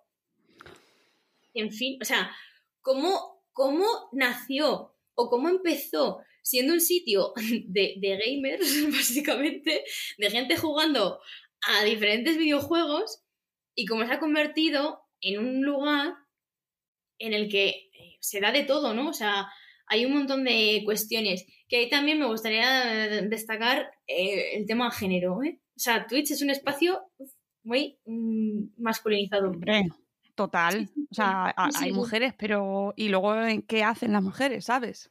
Sí, sí, sí. Sí, sí. Y, mm, y ese también me, o sea, me parece un, un lugar súper interesante para, precisamente para la parte analítica, ¿no? O sea, porque TikTok es más pa, pa, pa, pa y se acabó. Pero Twitch es una parte, es un lugar que te, que te permite más análisis y tal. ¿Y cómo se puede utilizar desde los medios de comunicación o desde las empresas comunicativas? Es que es alucinante. Pero claro, ¿qué pasa? Que, que para tener a una persona que indague en todo eso, pues cuesta muchas pelas. cuesta muchísimo. Y, y no todo el mundo está dispuesto a pagarlo. No, no, claro, es que fíjate, la, además la gente que está en Twitch, que ya hay medios de comunicación que emiten por Twitch, eh, al final lo que se valora es estar ahí mucho tiempo. Claro. Sí, sí. Encima. Sí, sí. O sea, tienes que estar ahí, pero un montón de rato. Que es verdad que yo muchas veces lo digo y digo, joder, con todo lo que hablo, digo, me abro un canal de Twitch y hago 24 horas. Estoy Ya, ahí pero a tope. Luego te conviertes en la chocas. Tal cual, tal cual. Pero es que, no sé, o sea, a mí me parecen espacios como súper interesantes. Y luego, y bueno, luego el tema de Twitter también, enlazando un poco con el tema de Twitter de, de por qué me fui, porque me pareció un espacio un poco ya out. No me digas eso. Ojo. No, bueno, o sea, lo entiendo, ¿eh? Lo entiendo. Me pareció un Yo es que me lo... espacio Pero no para el, no para el ámbito personal, ¿eh? Me refiero para el, para, para el Para profesional. el profesional. Sí, o sea, por ejemplo, a nivel, por ejemplo, empresarial, eh, ¿cómo de interesante es para eso? O sea, yo alguna vez que, o sea, trabajo con algunas organizaciones y así, y cuando me dicen, no, tal, pues abrí una cuenta de Twitter y yo digo, ¿para qué? O sea, es que además mi pregunta siempre es, ¿para qué? Pero me da igual que sea esa, que sea una de Instagram, que sea una de LinkedIn. Siempre es, ¿para qué? Eh, ¿Vamos a hacer algo ahí? O sea, ¿nos aporta algo esto, tal, no sé qué? ¿O tenemos otros espacios que, en función de lo que estamos haciendo, nos dan un poco más de versatilidad? Porque Twitter es limitado. O sea, muy bien ahora que tengamos más espacio, que te puedas hacer hi- hilos, que no sé qué, qué tal. Pero también es un espacio, creo que ya está. O sea, no me gustaba, pero mm, también porque es un espacio muy atomizado.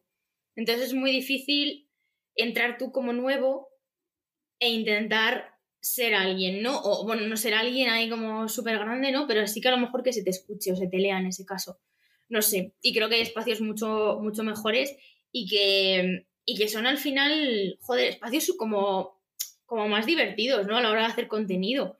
Que, no sé, Twitter ya es como, como programas un poco trasnochados. Pero en otros sitios, sí, madre mía, están los creadores de Twitter ahora mismo baneándome. Pues estoy yo ahora como para perder oportunidades. Vuelve a Twitter, vuelve. No, no, no, no, o sea, no voy a volver a Twitter. Además, estos días lo pensaba y yo decía, eh, me llega a pillar con Twitter abierto lo que me ha pasado. Y yo, Ya. Sea, a mí lo que me pasa es que mm, lo comparto todo en Twitter. Entonces, eh, hoy he compartido, por ejemplo, tu post en LinkedIn, pero, mm, pero donde me pide el cuerpo, también compartí el otro día que lo había compartido una colega tuya en Mm. Twitter. O sea, a mí lo que me pide el cuerpo es llevarlo a Twitter, contarlo en Twitter, porque es donde Mm. yo leo normalmente. me no es que me informe a través de Twitter, pero sí que es verdad que es el sitio al que yo acudo para consultar, o sea, para ver qué está pasando. Claro, o ¿sabes? sea, yo como espacio Algo que no me ocurre. Como espacio de información me gusta. O sea, quiero decir, me sigue gustando por lo que te digo, porque me parece un sitio donde hay fuentes y donde. Y, joder, que yo contacto con un montón de gente a través de Twitter, de Claro. un DM y decirle, oye, mira, me interesa Claro. esto tal, o me gustaría tener tu teléfono para, para todo esto, ¿no? Em, pero, pero digo, o sea, me podría poner un user 644564 Se está dando pistas de dónde está. Y ya está. O sea, no, no, no, no, no tengo, no tengo cuenta. No No tengo eres como el cuenta. chocas. no tengo cuenta y no, vamos, y no, me- no me planteo tenerla, pero sí que es verdad que eso, que, que- que como espacio de, de conocimiento sí me interesa, pero no como espacio donde la gente sepa que está Ana.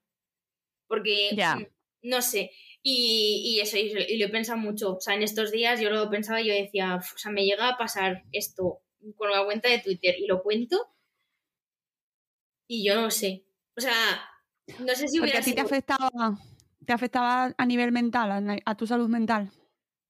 Eh, lo que me ha pasado. Sí. Y tu y, y- o sea, y la- el tema de pues, si te pillan Twitter, o sea, eso te afecta. Sí, entiendo que esto te ha afectado, claro, evidentemente, pero me refiero a, cómo- a vivirlo en Twitter, ¿no? O sea, que si te afectaba a nivel mental eh, ese- esas reacciones de la gente o ese mundo. Eh, pues la verdad es que como que o sea, pasaba un poco y además eh, es verdad que con, que con eso, luego por ejemplo lo subí a TikTok, en mi cuenta de TikTok, eh, porque me parecía genial utili- poder utilizar eh, el, el girito que subí en Instagram, eh, lo subí en vídeo en TikTok. Eh, obviamente con la canción de Pelele, o sea, es que me pegaba, vamos, como anillo al dedo, me, me pegaba ahí Pelele. Y, y, o sea, ha tenido un montón de reacciones, realmente no recuerdo cuantísimas. O sea, ayer la última vez que miré, creo que tenía más de medio millón de visualizaciones ¿Qué dices? Y tenía como 10.000 y pico likes. O sea, era una cosa. ¿Qué muy dices? Pero Sí, que sí. lo estás petando, Ana, en TikTok, voy a buscarte. Es que no- Lo estoy petando siendo pelele. o sea. o sea, es increíble. Pero bueno. Eh, claro, y ahí es verdad que me, o sea, volví otra vez a conectar con ese, con, con esa parte de, de oscura de Twitter, ¿no? Donde hay un montón de gente anónima eh, que se llama Pepita Calzas Largas y no tiene ningún tipo de contenido personal que se dedica a poner, como por ejemplo, o sea, este es uno de los comentarios. eh, pues es normal que te hayan echado, porque claro, si tú en su momento no quisiste seguir de becaria, eh, hay que valorar la fidelidad de la gente. Y yo decir, claro, también lo, o sea, lo, planteas ¿no? en, en márgenes de, mm, de, de- O sea, yo no lo veo como una cuestión de em, qué relevancia tiene esta persona para mí o qué relevancia tiene esta persona en general en la comunidad. O sea, no necesito que venga Ibai a comentarme y a decirme qué tonta eres. No, no, no, no, no, o sea, para nada. Eh, me vale que venga Pepa Pérez, que tiene 18 seguidores, y, y- y me sirve, pero porque también me parece que es un sitio guay para contestar con otro vídeo y explicar lo absurdo de su comentario. Es decir, eh, mm, la gente sobrevive, la gente, la gente trabaja por dinero, la gente no trabaja por fidelidad ni nada. O sea, estás en una relación mm, amistosa, amorosa, por, por o con fidelidad. Pero yo no le debo fidelidad ni a un jefe, ni a una empresa, ni un nada de nada. O sea, si tú estás ahí cobrando cuatro duros o te ofrecen, lo máximo que te ofrecen es seguir de becaria y viene alguien y te dice, oye, mira, te voy a contratar, te voy a dar unas condiciones dignas, pues me piro y me voy y, y, y adiós. O sea, y no tengo ningún tipo de remordimiento porque en, en aquel momento me ayudaba mi madre a pagar las facturas de mi casa en aquel momento cuando vivía en Madrid. Y fue el momento de decirle, mamá, ya no me tienes que ayudar con dinero, o sea, tranquila, ya voy a ser económicamente independiente, ¿sabes? Y entonces, claro, o sea, es que eso también, joder, te, da, mucha vida, ¿no? Y, y con, y con el tema de, de TikTok he vuelto a conectar un poco con ese rollito de Twitter de vengo aquí a darte lecciones de vida, no sé qué, no sé cuál. Pero es verdad que luego se enzarzan entre ellos. Entonces, eh, yo lo veía, veía cómo se peleaban entre ellos y decía, mira, en algún momento de verdad que he entrado y he dicho, vale, o sea, deja de mm, responder a esta muchacha porque es que he explicado siete veces lo que ha pasado y ella sigue RQR, o sea, no pierdas tu tiempo. Eh, pasa la pantalla, eh, haz así, sigue a la siguiente historia de TikTok eh, mm, y ya está. O sea, mira la receta de cómo se hace la crema de limón. O sea, no, no, no eches más tiempo en esto, o sea, no eches más tiempo en esto, piensa en otras cosas. Y sí, sí, sí, o sea, ahí, se- ahí se ha viralizado de la leche. De hecho, ayer me escribía una chica, me decía, me ha preguntado mi madre si te ha visto en TikTok, si eras esa que le parecías, no sé, como te has cambiado las gafas, no sé qué. Y yo, sí, sí, soy yo. Digo, seguro que era la de la la de la- el cuento este. Y me dice, sí, sí, dice, cada vez me la enseña y le he dicho, sí, sí, que es ella. O sea, ese es el nivel. Te estás haciendo famosa en TikTok y yo no lo sabía. Entonces tendré Pues- que cambiar el título del programa. Ana Isabel Cor- Cordobés, estrella en TikTok. Cero, o sea, cero, cero, cero, cero, cero. O sea, sí que es verdad que luego lo pensé y dije, joder, pues puedo aprovechar esto, ¿sabes? Como para intentar hacer más contenido en TikTok, porque es verdad, o sea, que yo hasta hace muy poco tiempo solo consumía, o sea, yo me metía ahí, pero, pero por la risa, o sea, porque es que de verdad que es que me parto de risa, o sea, yo veo algunos, algunos creadores que digo, pero, pero, de verdad, ¿cómo puede haber tanto talento en esa cabeza, por Dios? Y, y me metía solo por eso, y, y yo creo que subí una vez un vídeo, pero lo típico esto que estaba aprendiendo a manejarlo, y era uno sobre un reto de canciones de verbena. ¿Cuántas te sabías? A ver, y yo tengo que reconocer que yo soy señora de primera línea, o sea, y, me las sabía todas, claro, obviamente. Obviamente, y además es decir si se, si se tocan al principio, al medio o al final de las, de las verbenas, o sea, y es así. Y entonces solamente hice eso, pero por la risa y por luego coger el vídeo y mandárselo a mi madre y decirle, mira mamá, y entonces me dijo, es que es, que es verdad, es que te sabes todas. Pero fue por eso. O sea, fue yo el único contacto con creación de vídeo en TikTok, porque todo lo demás era consumir y consumir y consumir y, ver recetas y, hacer algunas de ellas. O sea, y bueno, ahora, por ejemplo, ya por fin he enseñado al algoritmo a que me, a que me dé entrenamientos de, de CrossFit. Y entonces, por la mañana me levanto, los veo y digo, ponte las mallas y vete a entrenar. Mm, ¿Has enseñado al algoritmo esa base de búsquedas o cómo lo has hecho? Sí, sí, sí. Forzando la máquina. Sí, sí. pero, no, pero que me ha costado un montón, ¿eh? Que yo decía, a ver, o sea, te estoy dando ya muchas señales, tío. O sea, ha tardado mucho en salir.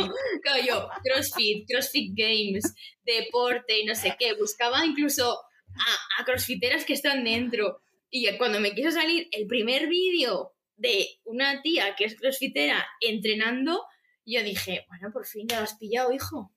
Porque me salía de todo, o sea, me salía de todo. Y yo decía, a ver, mm, no quiero ver este contenido, o sea, este contenido para mí es irrelevante.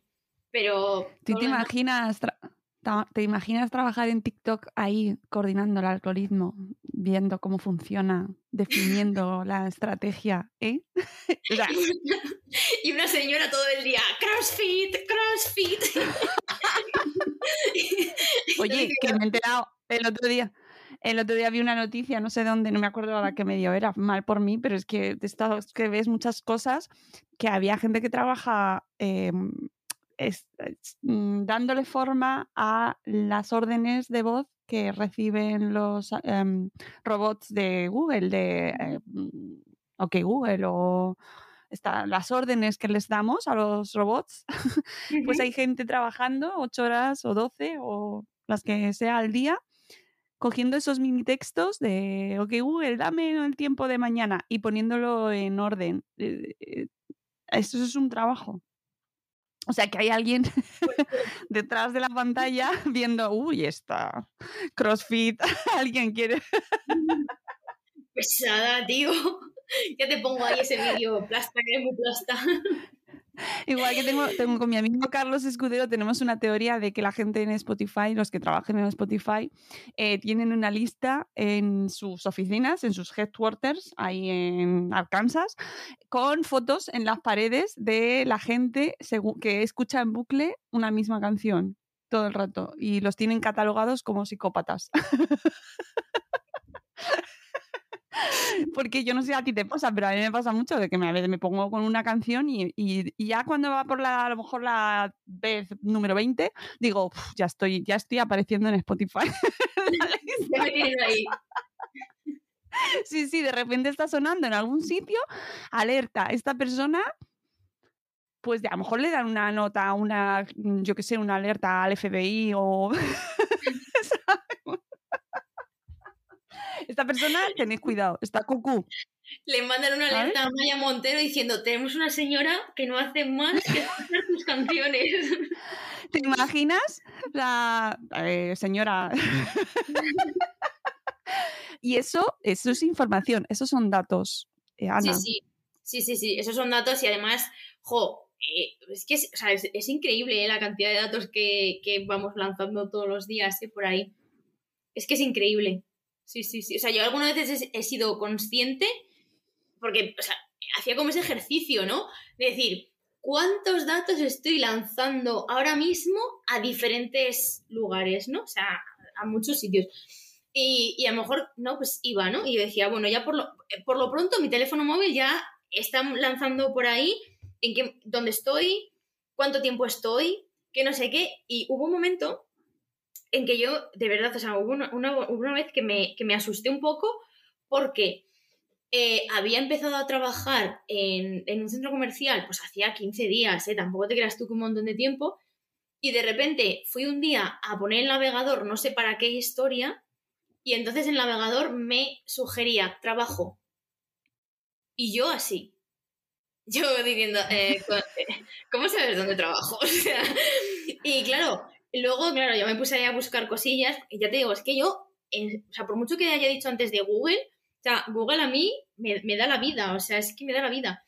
Eh, yo me puse a buscar y todo esto, y entonces, claro, se basaba en precisamente analizar datos, ¿no? Entonces veía que si tú te pasabas al día no sé cuántas horas en ese lugar, basado un poco en ese mm, en, en- en las más o menos las, eh, las horas que pasamos en un trabajo de media entre 5 y 8 horas más o menos y que el móvil estaba todo el rato en el mismo sitio porque no se movía porque estaba en una taquilla guardado pues eh, le estaba diciendo al, al sistema todos los días que yo estaba en ese sitio y por las horas que eran y las horas que yo echaba allí ese era un lugar de trabajo. O sea, yo decía eh, que- o sea, qué interesante esto, ¿no? En cuanto a inteligencia, pero qué jodidillo también si dentro de esa inteligencia hay un señor mirando y diciendo, uy, voy a ver dónde está esta chica, o este chico, o quien sea, ¿no? O sea, también hay...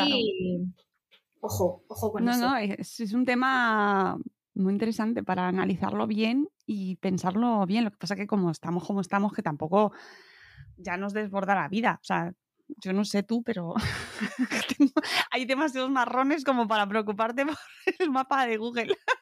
Ya, ya, ya, es que tal cual. O sea, yo cuando soy yo decía, pues mira, tío, si tengo un admirador, que venga, ¿sabes? Que venga. Eh, me gustan los crisantemos, lo voy a decir aquí. Eh, sí, eh, mi, mi flor favorita es de muerto, pero ¿qué le vamos a hacer? Me gustan los crisantemos. Sí, sí, claro, yo qué sé. Pues sí, llevo 20 veces escuchando el Motomami. Pues sí, ¿qué pasa? Claro. O sea, eso, vamos. eh, es que no sé, pues sí, pues le estás diciendo todo el rato que te, que te encanta esa canción o que por lo menos te, te, te anima el día. Y lo que decías de los, de los altavoces inteligentes, es que me gusta un montón. Yo Tengo, tengo en casa el, el OK Google y, y a mí me encanta. O sea, me encanta porque alguna vez he jugado con él y cuando empieza y dice, eh, lo siento, no te he entendido, no sé qué, no sé cuál, pero estamos mejorando nuestro sistema, tal. Y muchas veces, o sea, de hecho me he metido por ahí para ver si puedes eh, meterle comandos propios y tal y como, como eh, trucar tu propio, tu propio altavoz en casa para cosas, ¿no? O sea, en general. Sí, sí, sí. O sea, para tus propias cosas, tipo, pues yo qué sé, si alguien te pregunta, ok, Google, no lo voy a decir muy alto porque tengo uno por ahí, seguro que empezará, no te he entendido. Em, pero em, yo lo pensaba y decía, joder, digo, pues yo qué sé, coger y decirle tal y decirle una frase y que conteste con otra cosa. O sea, eso sería súper gracioso, pero también se puede aplicar a otros muchos sitios. O sea, alguna vez me, me he puesto los, los boletines de noticias que hay y, joder, eso, por ejemplo, pues para, para medios de comunicación regionales, eso es la caña. Eso es la caña porque todos los dispositivos tienen una localización. Entonces, si tú ya de por sí puedes decirle a esa persona las noticias más cercanas que tiene en su lugar, como por ejemplo em, cortes de tráfico que se va a encontrar desde su casa hasta su puesto de trabajo, teniendo en cuenta que Google sabe dónde trabajas, pues qué guay, ¿no? O sea, es que ese es un pedazo de servicio. Coger y decir, ten cuidado porque hoy, por ejemplo, creo que a estas horas está habiendo una concentración lenta de camiones y si trabajara donde trabajaba antes, Google me tendría que avisar y decirme, está habiendo una concentración y te va a pillar el meollo, o sea, búscate otra, una vía alternativa porque te vas a comer la concentración. Entonces, todo eso, Eso, eh, claro, a nivel de servicios es muy guay, pero a nivel de comunicación es que es mejor todavía porque se pueden hacer muchísimas cosas. Puedes programar podcasts para ponerlos ahí durante el camino. y según tu estado de ánimo y las canciones que hayas ido escuchando, te puedes seleccionar un podcast o seleccionarte otro. Hoy esta está en plan psicópata, le voy a poner serial.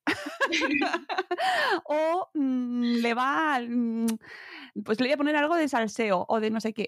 Yo lo veo también, pero lo único que sí que veo muy que hay que trabajar mucho es el tema de la ética, ¿no? De las máquinas y cómo, o la, o la perspectiva de género también, ¿no? Desde cómo se, cómo se programan, que eso también sería ahí un- interesantísimo de, de poder ver qui- quién está detrás y cómo se está pre- mm, programando eso. Sí, bueno, pero es que eso es brutal, porque, por ejemplo, un día, eh, pues así, con, con mis amigos, estábamos así hablando y no sé qué pasó, que dijo uno de mis amigos, joder, es que yo no sé qué os sale cuando le dais al botón de búsqueda en Instagram, pero es que a mí solo me salen culos femeninos, me dijo.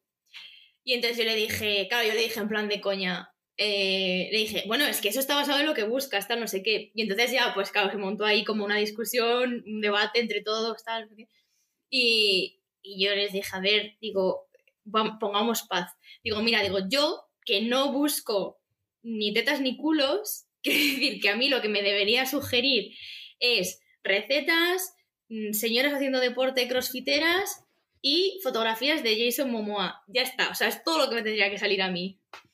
Eh, digo, pues cuando busco, por ejemplo, un. O sea, cuando miro en los. en los. mm, en los. em, las localizaciones y me meto para ver pues dónde está esto, porque he visto, yo qué sé, un restaurante, un sitio muy guay, una puesta de sol, tal, y quiero saber dónde está, pues porque voy a ir dentro de 15 días de vacaciones allí. Es que es alucinante, porque es que las fotografías que te aparecen, porque te aparecen destacadas, y luego en otra pestaña te aparecen como eh, por línea temporal. Es que en las destacadas, es que el, no te voy a decir el 100%, pero el 98% eh, son chicas mm, prácticamente en bolas. Entonces digo, ahí detrás hay alguien destacando ese contenido. Que ojo, que está muy bien, que, que, que, que, es estupendo, que tú salgas, te hagas una foto y, y, y, y si, y si tienes unas domingas bien puestas y si no las tienes bien puestas también, que salgas con tu escotazo, te hagas una foto y tú te veas guapísima y digas, "Mm, ole lo buena que estoy, estupendo. Pero a lo que voy es a la utilización de plataformas sobre las que no tenemos ningún tipo de control de esas fotografías o de esos contenidos que estamos subiendo, en los que eh, no es que tú te hayas sexualizado, es que tú te has visto tremendamente buenorra y te has querido hacer una foto, pero esa, esa plataforma te está sexualizando, porque lo que está haciendo es decir, mira esta señora, ahí, eh, ligerita de ropa, te la voy a destacar ahí para que la vea y para que todos los señores se metan ahí y se pongan a mirar. Joder, es que eso también hay que pensarlo, hay que pensarlo mucho y desde luego la solución no es como, por ejemplo, dicen algunas veces cuerpos policiales. Y decir, no, tienes que tener cuidado con las fotos que te haces, dónde las subes, qué es lo que haces. Mm, Perdona. O sea, quiero decir, yo, yo tengo un coche. Tengo un coche que corre y puede correr hasta 240 kilómetros. Yo no lo pongo a 240, yo lo pongo a 120. Pero no por un radar, no por un no sé qué, porque no me quiero matar. Entonces, la herramienta está, la posibilidad de usarla eh, a lo loco o haciendo daño a los demás, está, es que está siempre. O sea, siempre está la posibilidad de hacer daño con las herramientas. Pero el uso, el uso solamente puedo responder yo por el uso que yo le doy. Entonces, ¿por qué estás poniendo la responsabilidad en una muchacha que se está haciendo una foto con una camiseta de tirantes o, o con escote o con unos pantalones cortos porque es agosto y hace 40 grados, Manolo? Y estás diciendo, no, hombre, no te pongas así, eh, ponte una rebequita y tápate bien, no sé qué, porque es que igual un señor te ve y, y- y te sexualiza, que ese es su problema, no el de la muchacha. O sea, entonces con esto, además del, de- del, del señor que lo ve, el del señor que lo ve, está el problema de eh, las empresas tecnológicas que destacan esos contenidos, porque yo Claro. me fui a meter en ese sitio para ver la localización, yo quería ver imágenes de atardeceres, no quería ver culos de señoras. Es, es así. Ya. Entonces, No, no, que al final el algoritmo o, o lo que ellos deciden de- detrás ahí es como, es como Tinder. O sea, al final hay alguien detrás que está organizando y, y decidiendo que eso es lo que va a dar forma a lo que tú al final vas a ver. Que lo del mundo de Tinder es tan tremendo también, ¿no? O por ejemplo en Twitter. Pero Tinder es fantástico, o sea, Tinder es fantástico. Yo ya- no, o sea, yo, yo ya pasé por ese pro- pasé por ese proceso, ¿eh? Em, pero ahora estoy viendo un amigo mío que, que lo, que lo está siguiendo, que además es de Ávila y es periodista, Iván García. Y Iván, un saludo. pues, pues es que, o sea, estoy siguiendo ahí su, su recorrido en Tinder y me parece maravilloso, porque claro, ya no solamente lo que te recomienda, ¿no? En base a tus gustos, en base a lo que buscas, no sé no sé cuál, sino ya, luego, claro, luego ya pasa a un estado de, mm, de, de, de, mm, esta persona, con esta persona tengo feeling o no lo tengo. Y ahí es donde estás viendo si ese algoritmo está muy mal diseñado o si está muy bien. Que es lo que yo decía antes en el TikTok y las crossfiteras y hasta el que le tuve que decir yo 20 veces, Dios mío, ponme rutinas de crossfit aquí. Pues exactamente igual, ¿no? Entonces en Tinder tú tienes ahí con la salvedad de que, que el muchacho, eh, en este caso, por- porque soy heterosexual, ¿no? Pero que el muchacho eh, estuviera macizo, tuviera no sé qué, los ojos azules, no es indicativo de nada, porque el tío podía ser un cretino o podía ser buenísima persona. Entonces, claro, eso ahí, a mí Tinder me, o sea, la verdad que me, me gusta mucho. No lo, no, no lo uso porque tengo pareja y no voy a jugar con la gente, pero, pero es verdad que cuando lo veo con el resto de la gente me hace mucha, mucha gracia. Al margen, y tengo que decirlo, al margen del consumo compulsivo de, de personas en ese caso, ¿no? O sea, ya no hablo de temas sexuales, ni mucho menos, porque temas sexuales puede salir un día de fiesta, que ahora ya por fin se puede salir, ¿no? Y empezar a echar ahí fichas a diestro y siniestro, ¿sabes? Total, si es que, eh, o sea, no es, esto, no, es- no- esto no son los coches de choque, no tienes límite de fichas, tú pim, pim, pim, pim, hasta que sale uno, ¿no? Y además ahí no tienes límite de matches al día, o sea que está estupendo. Eh, en ese caso me refiero a la parte sexual, ¿no? Pero mm, eh, la- como la, la necesidad, ¿no? De estar todo el día relacionándonos con gente y, y no descansar y no estar, y con eso sí que lo he notado mucho, con el tema de mm, estar un rato quieta, parada, en el sofá, sin ver la tele, sin tocar el móvil, a lo mejor leyendo un libro, ¿sabes? O sea, lo noto muchísimo que me cuesta muchísimo eso. Y, y, y, jo, y lo, conseguí, lo conseguí parar y, menos mal, ¿eh? O sea, que luego hay muchas, hay muchas eh, formaciones sobre el tema de mm, tecnosalud aplicada también a periodistas, que eso es súper importante, porque es que vivimos todo el día pegados a teléfonos móviles, el nuestro personal y a veces el profesional, a redes sociales, a no sé qué, a tal, y eso es súper importante, y hay, o sea, hay espacios que, y hay gente que está haciendo esos, esos eh, espacios de formación para que nos desconectemos un poco de todo esto, que son súper necesarios, porque si no, de verdad, o sea, en tus momentos libres, sientes una orfandad de estar conectada, de estar haciendo, de no sé qué, de no sé cuál, y es o sea, es su- es súper perjudicial eso, ¿eh? porque a nivel de cabeza te deja tocadilla, sí, sí, sí. Entonces Sí, hay que pararlo. Totalmente de acuerdo.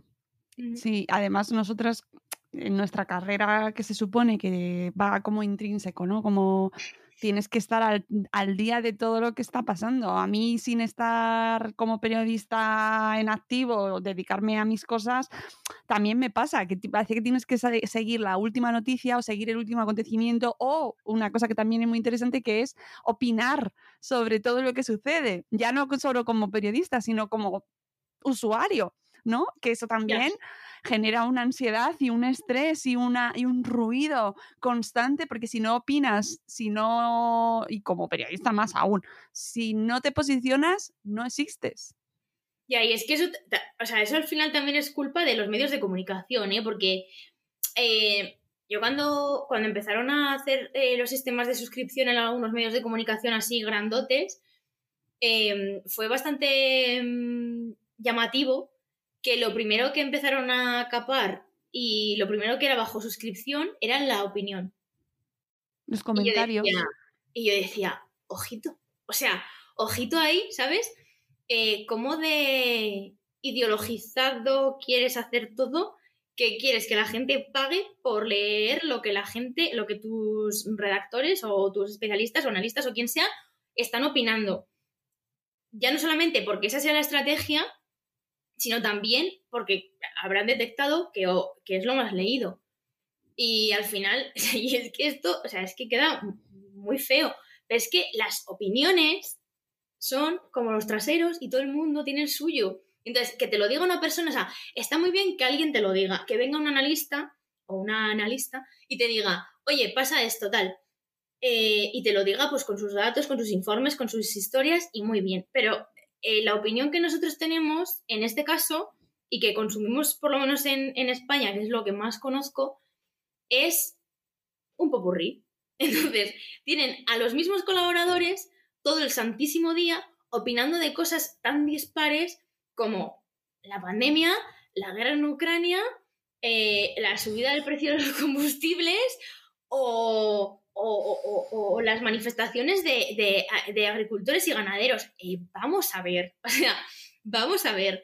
yo sobre todo ahí lo, veía muchísimo y decía, eh, sobre todo con el tema de agricultores y ganaderos, yo decía, esta gente, digo, no, ha pisado un pueblo en su vida. Te lo juro, no ha pisado un pueblo en su vida. O sea, yo llevo dos años viviendo en un pueblo con 15 personas. Feliz de la vida. O sea, se lo recomiendo a todo el mundo. Es lo mejor que me ha pasado en la vida. Eh, pues muchos de mis vecinos son ganaderos. Y yo, joder, pues algunas veces cuando les veo, escucho, tal, no sé qué, yo digo, tío, qué, sensación, qué, qué cosa más chunga. Pero, ojo, que es que profesionales autónomos hay así y hay muchísimos autónomos que viven muy, muchísimo peor que, agricultores y ganaderos y no estamos moviendo un dedo por ellos tampoco. Entonces, joder, eh, eh, y luego también la, hipocresía que hay, ¿no? De coger y decir, no, es que, porque fíjate cómo suben los precios, porque mira no sé qué. No, joder, claro, eso pasa ¿por qué? Porque estás comprando el producto a tomar por el saco en lugar de comprar el producto tal. O sea, mis vecinos hace muy poquito tiempo me decían que la carnicería del pueblo de al lado, que es que es el pueblo de al lado, compraba el cordero en Gales. Mis vecinos son ganaderos y tienen corderos. O sea, más kilómetros cero no podía ser. O sea, es que meten a los corderillos en una bicicleta, mm, lo tiran puesta abajo y llega a la carnicería. O sea, es que es, que es kilómetro cero total y absoluto. Entonces, claro, todos esos análisis es que no, podemos forjar una imagen o una opinión o un posicionamiento en programas donde la gente habla en total 15 eh, minutos y, parece que lo que dicen es palabra de Dios. Pues no.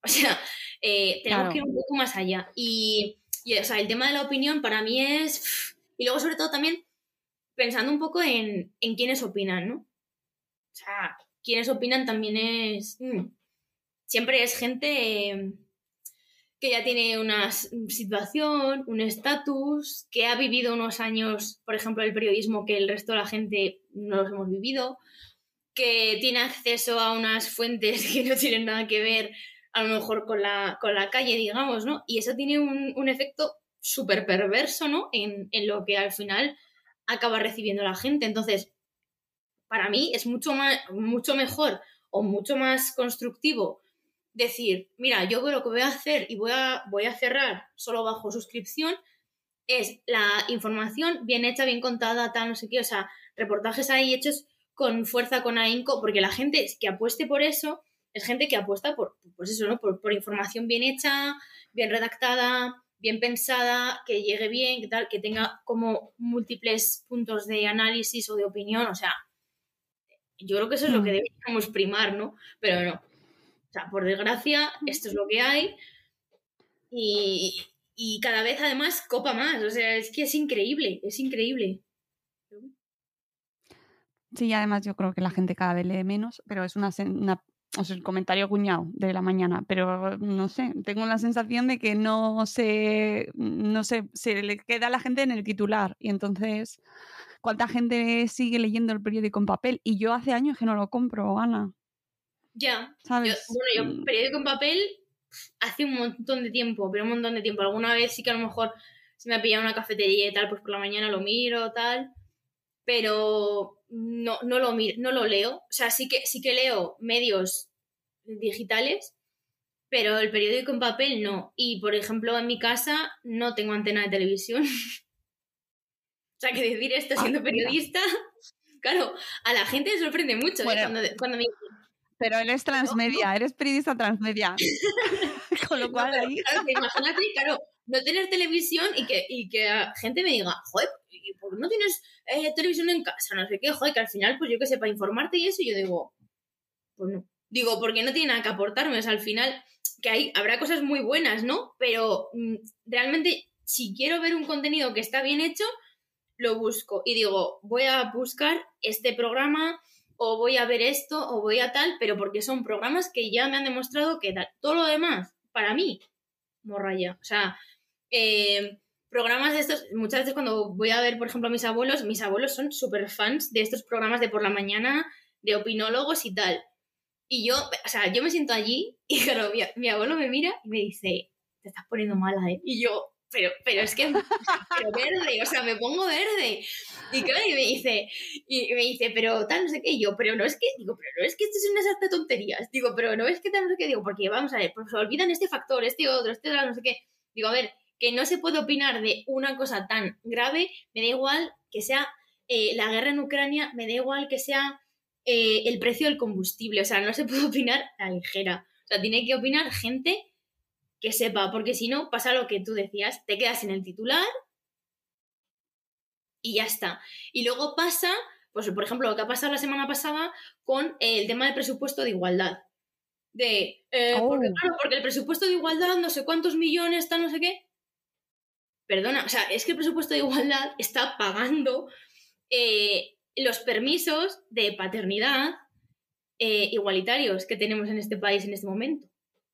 Para empezar, o sea, eso para empezar. Quiero decir, si un señor desde el 1 de enero se puede coger un permiso por haber sido papá, lo está pagando a través de ahí. O sea, mm, va- vamos, vamos a medir un poco las fuerzas, ¿no? Y luego, sobre todo, o sea, todo lo que tiene que ver con eh, visibilización, con campañas, con concienciación, con no sé qué, que lo necesitamos. O sea, es que lo necesitamos. Y cuando ves opiniones de ese tipo, dices, es que lo necesitamos. O sea, ese presupuesto se me hace corto. Necesitamos más, porque si con ese presupuesto se han hecho estas campañas y todavía la gente sigue pensando así, duplícamelo. O sea, duplícamelo porque no ha sido suficiente. O vamos a pensar en otras eh, vías de hacer campañas, porque desde luego esta no, no ha sido, no ha sido la, la mejor.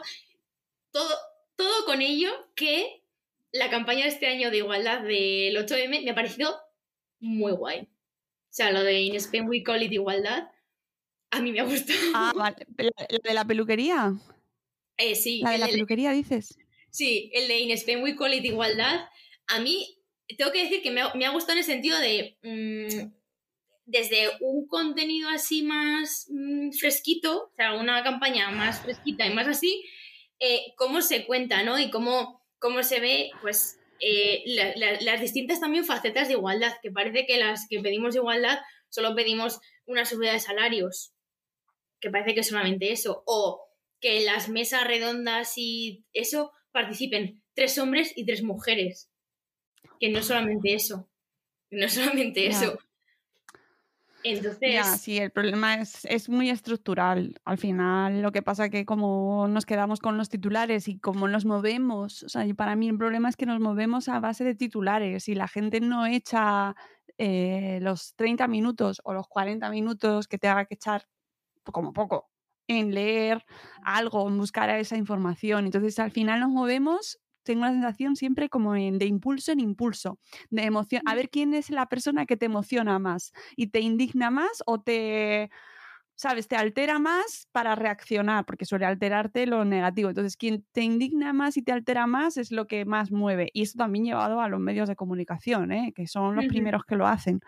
Y es una pena porque al final nos movemos así, cada vez te vas metiendo en la bola y ya, pues eso, no, es muy difícil encontrar un oasis ahí de tranquilidad en el que sentarte y luego los mismos debates.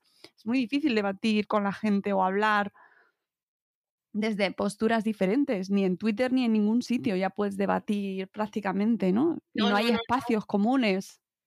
O sea, nada, no, además es que es, eh, es, es alucinante, o sea, en muchos casos ya es, eh, bueno, es que tú dices eso porque, bueno, como eres feminista, o es que tú dices eso porque como votas a no sé qué, pero, pero, pero vamos a ver, o sea, Claro. quiero decir, ¿en qué momento, en qué momento hemos llegado a ese punto y, y, en, y en qué momento estamos eh, categorizando a la gente según lo que vote, lo que opine, lo que piense, lo que no sé qué. O sea, gente que igual dice, no, yo es que, bueno, lo que diga esa persona me da igual porque como es no sé qué.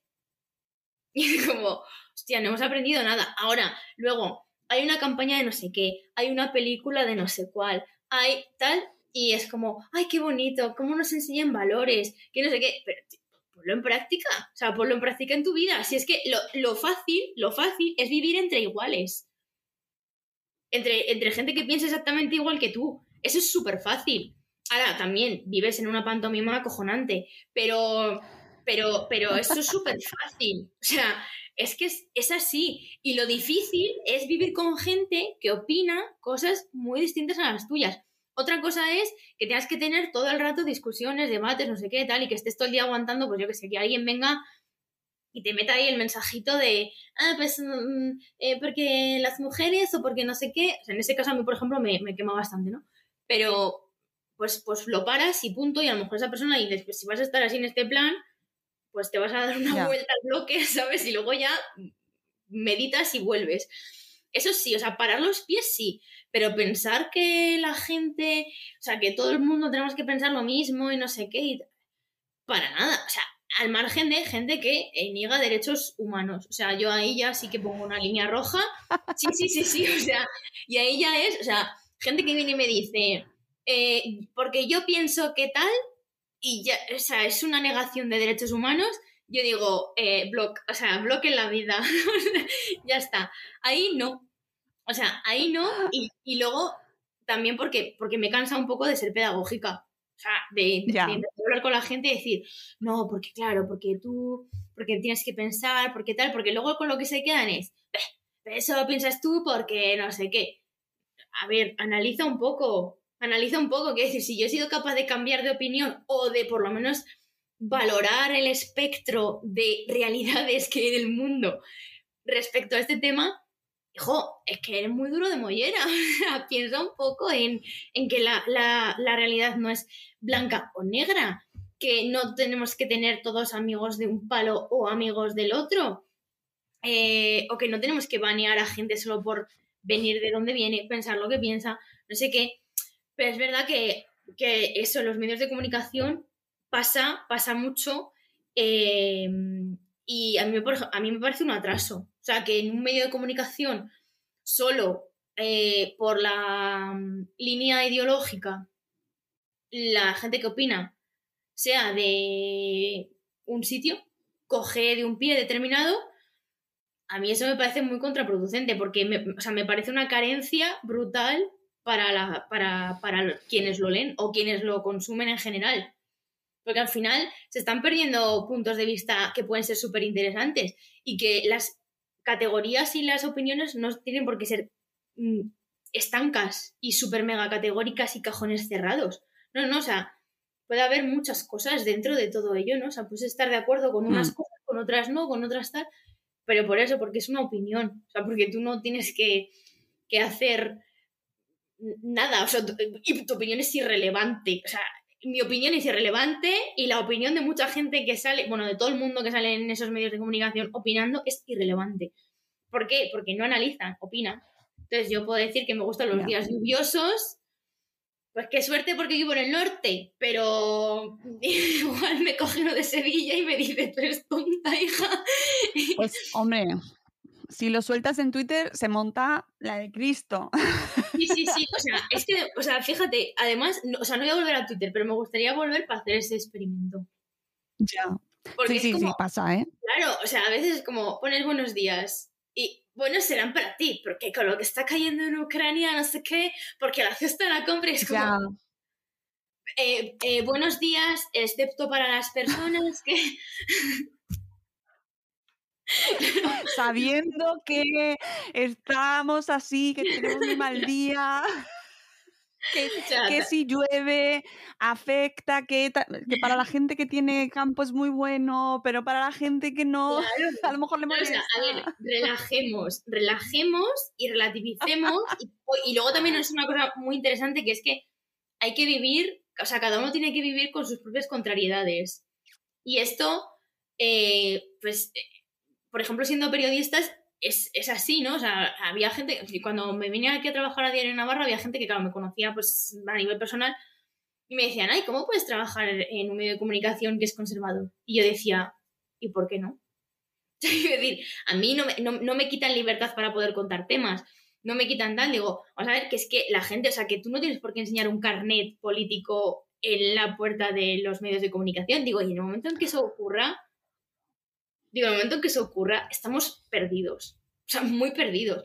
Digo, porque además, lo guay y, y lo realmente vivo es que las redacciones sean súper mega diversas. O sea, es que eso es, eso es lo mejor, porque te van a salir, ya no solamente por una cuestión personal, ¿no? De aprendizaje personal y de todo lo que tú puedas saber a nivel personal, eh, sino a nivel de historias. O sea, si tú tienes gente en tu trabajo que opina de una manera, que opina de otra, que viene de otro sitio, que es, no sé, con orígenes diferentes, eh, a todos los niveles, ¿eh? No me refiero a, a nivel nacionalidades u- o nacimientos, me refiero en general. Eso es súper vivo, porque te da unas perspectivas que dices, eh, bueno, o sea, esto es un abanico de colores muy, muy, muy interesante, que en otros sitios no tengo. Y hay un libro que, no sé si lo tengo por aquí. Sí, este, el de, el de Owen Jones, el de Chaps, eh, que es de la demonización de la clase obrera, que es que es una pasada, o sea, es que es increíble. Las primeras páginas de ese libro, o sea, es que es como que se te abre el mundo, porque dices, qué real, tío. O sea, habla Owen Jones de cómo están compuestas las redacciones de los medios de comunicación y de cómo, no la gran mayoría, todos los redactores de los medios de comunicación, ya no hablamos de las cúpulas directivas, son de gente crecida en Londres, en determinados barrios, criadas en determinados colegios privados, eh, que van a determinada universidad, que además les han enseñado a hablar de determinada manera, que tal, no sé qué, y cómo miran ¿no? la realidad de lo que ocurre en el mundo eh, según el estatus socioeconómico que tiene el protagonista. Entonces, claro, es muy heavy. Es muy heavy eso. Y claro, lo que contaba, que este es un libro que ya tiene unos años. Yo cuando lo veía, de decía, Capitán Swing. sí, yo lo, lo- lo leía y yo decía, pero digo, pero es que claro, es que esto es a lo que están yendo los medios de comunicación, a gente que opina como yo, piensa como yo, eh, quiere no sé qué como yo, tiene mi misma ideología, la misma filosofía, el mismo no sé qué. Mira, no. O sea, no, porque al final lo que estás haciendo es eh, precisamente meter a gente que tiene una óptica muy determinada y que no se permite aprender, ¿sabes? O conocer o hablar con otra gente o tal, sino que lo que hace es juzgar desde el minuto uno. Y es que nosotros no somos jueces, somos periodistas. Por fortuna, Ya. porque si pusiéramos el, el, el, el futuro de la gente en manos de algún periodista que yo conozco, madre mía. O sea, si ya nos quejamos de los juzgados. La, Sí. la cuestión es que lo- el objetivo que tienen los medios de comunicación, que son empresas, no nos olvidemos, eh, no es informar a la gente. No, siento No, siento ponerme pesimista, pero es así. o sea, cero pesimismo y es que es, o sea, es que es totalmente cierto. Es que eh, los medios de comunicación, eh, la parte de información, pues es que es muy limitada. Y, y luego, por ejemplo, eh, con el tema de, de los usos de las palabras, claro, eh, yo con eso, o sea, soy súper mega pesada. Y cuando era, cuando era profe en la universidad era muy pesada, muy pesada. Yo decía, eh, la lengua es una herramienta que tenemos, digo, y que es la más importante, digo, es que encima, o sea, es que es un arma, es un arma muy heavy, porque ya no es mm, qué palabras o cómo redactes un texto o cómo tal, digo, ya es simplemente una palabra, un adjetivo, un yo que sé qué, que pongas en un momento determinado, eh, es que te- ya, ya estás dando una opinión. Ya estás dando una opinión. Claro. Claro, o sea, y es que son palabras súper, súper, digamos, eh, manidas o expresiones que ya tenemos como muy interiorizadas, pero que en ese momento ya tú lo estás leyendo y tú ya estás reflejando de alguna manera un poco de, "Mm, aquí pasa esto, o vamos a juzgar a esta persona, o fíjate lo que pasa con esta realidad. Digo, y es que, o sea, que para ser periodista, que yo sé que hay muchísima gente que dice, ah, bueno, total, para ser periodista no hace falta pasar por una facultad. Y yo digo, si os dieras cuenta de la importancia que tiene el derecho a la información, o sea, Es verdad, no se valora lo suficiente. Es que si no fuera tan importante, igual no estaría dentro de los primeros artículos de la Constitución. Igual estaría pues ahí legislado en una disposición transitoria a no sé cuántos, o aparecería en un reglamento o alguna cosa así. Es que es el artículo 20 de la Constitución, o sea, es que es muy heavy. Y, la Constitución será un libro que la gente eh, amará o demonizará. Pero es que es una garantía de derechos que luego se cumplen algunos reguleras. Pero ahí está. Entonces, eh, joder, si tiene tanta importancia, se la estamos dando a gente que no sabe utilizar esas herramientas y el lenguaje es una de ellas. El lenguaje es una de ellas, em, la, digamos, la, la ética es otra de ellas, que por algo hay ética en los, en los currículos de, los, de las universidades en, en periodismo. O sea, por algo hay. Porque tienes que tener un espacio donde sentarte a pensar y donde sentarte a analizar y donde venga alguien, un, un profesor que te, que te provoque y que te diga, esto pasa. Y entonces tú que sepas defenderte, que sepas argumentar, que sepas rebatir, que sepas no sé qué. O sea, por eso, por ejemplo, hay una serie que es, que es bestial, que es la de Merlí. No sé si la has visto. Pues, sí, la de- el profesor la de de Merlí-. Sí, o sea, tanto Merlí como el spin-off de Merlí Sapereaude, a mí me parecen brutales en lo que enseñan, ¿no? O sea, en lo que enseñan, que es la filosofía em, en aprender a pensar. Ya Mm. está. O sea, no tiene más historia. Aprender a pensar. Y aprender a pensar por uno mismo. Y tú no tienes que pensar igual que tu mejor amiga del alma. Ni de coña. O sea, de hecho es positivo incluso que penséis cosas distintas. Entonces, no sé. Eso necesitamos también aplicarlo mucho a los medios de comunicación. Y, y por eso me parece súper peligroso que, que cada vez más se esté cuestionando si realmente se necesita tener estudios de comunicación, ya no hablo de periodismo, hablo de publicidad, mm, relaciones públicas, lo que sea, estudios de ciencias de la comunicación para, para ser periodista. Eh, es que es mucha responsabilidad, o es mucha responsabilidad porque luego, eh, igual que con, con, con el profesorado, al final es gente que se está forjando la idea de lo que ocurre en el mundo a través de lo que tú cuentas. O sea, es que la responsabilidad es, es, es grande, es grande. Mm. O sea, no, no- yo no pondría a, a- a mis criaturas, si ya estuviera, a aprender con una persona que no ha pasado por, por la universidad y que no ha aprendido, pues yo qué sé, de pedagogía, de métodos de aprendizaje, de no sé qué. Es que no lo haría. No lo haría, porque es una persona que está enseñando a esa persona y formando a esa persona que el día de mañana va a ser y se va a desarrollar de una manera determinada. Pero no sé por qué pues, lo permitimos con, con- con el periodismo también. Y luego pasa lo que pasa. Salvajadas. O sea, lo que hay salvajadas. Este es un debate, Ana, eh, que da para eh, otras dos horas, otro día. eh. Llevamos dos horas. ¿Ves cómo te digo que me toca abrir un canal de Twitch? Yo te invito a que lo hagas, porque desde luego tenemos ahí, es que ese, ese, ese debate da para mucho, porque es verdad que es un debate eterno.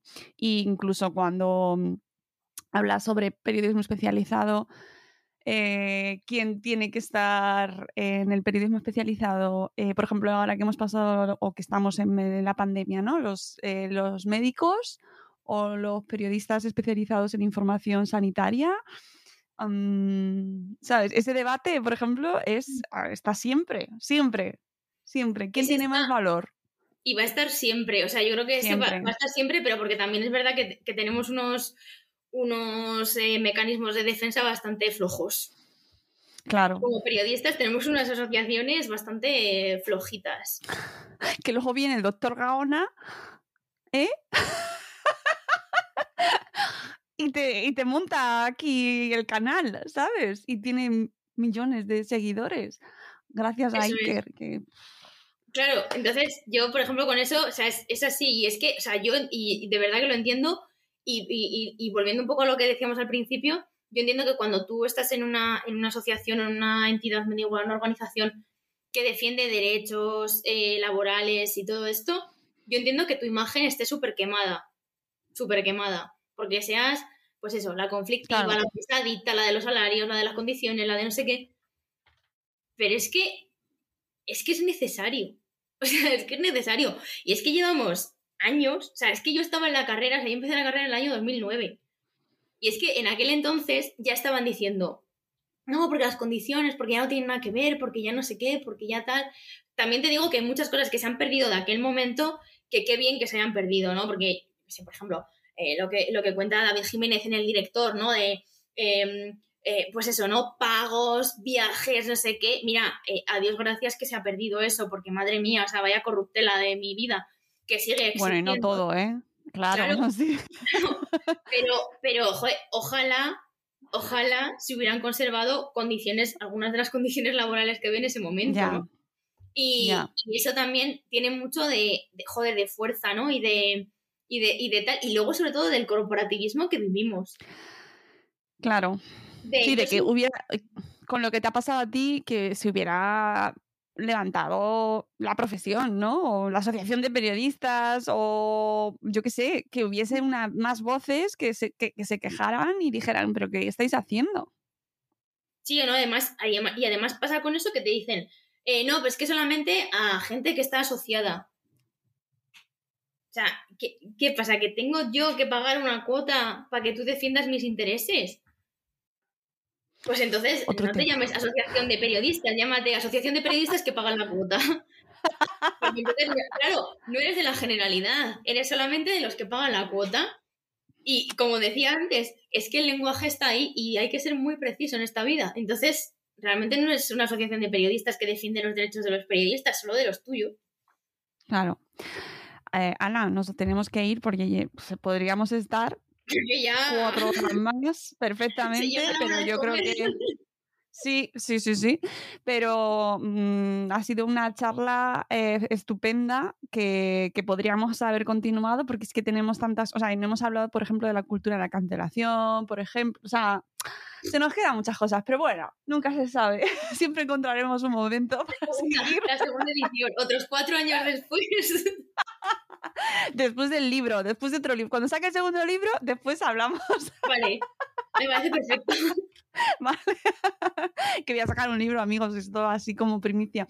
Eh, bueno, pues nada, Ana, que ha sido un placer, que me encanta haber estrenado podcast contigo y, y que, mm, que espero que, bueno, sea como sea, te seguiré viendo, leyendo y seguro de que estoy convencida de que seguirás haciendo cosas porque eres un culo inquieto, es así.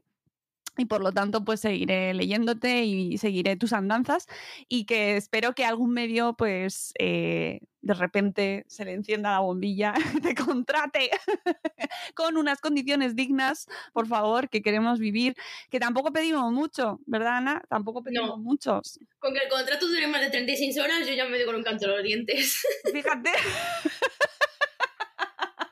que queremos jubilarnos, y es que solo queremos jubilarnos con una, con una pensión. No, y además, además de verdad, porque yo, mi lema todas las mañanas cuando me levanto es un día menos para jubilarme. O sea, ese es, ese es mi lema.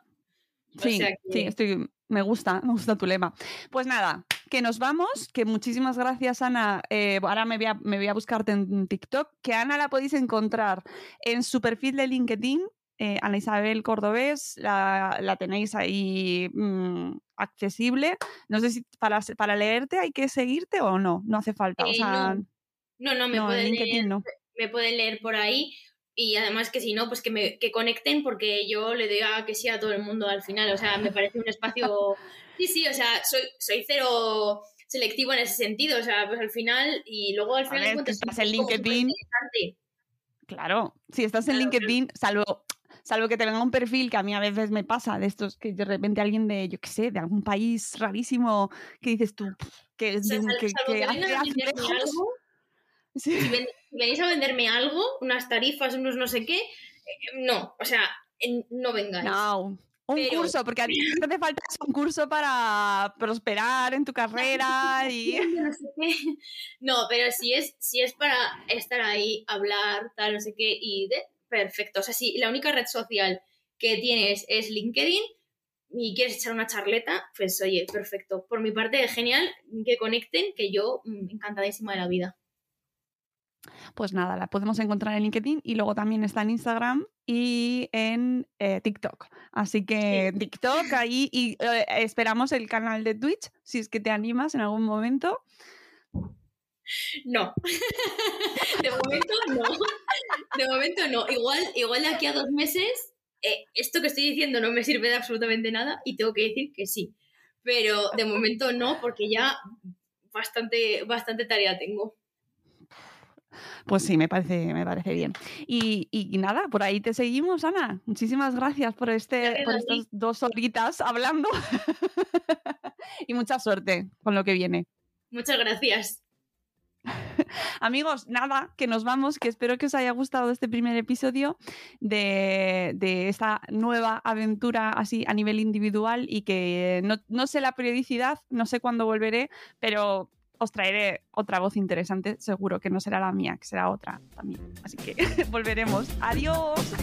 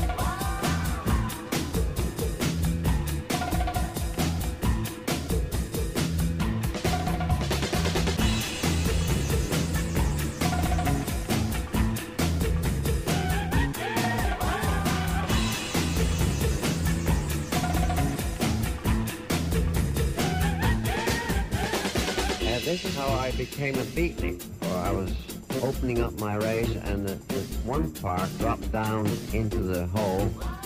So since I couldn't shave, I said to my wife, well, I'm, I'm going to become a beatnik.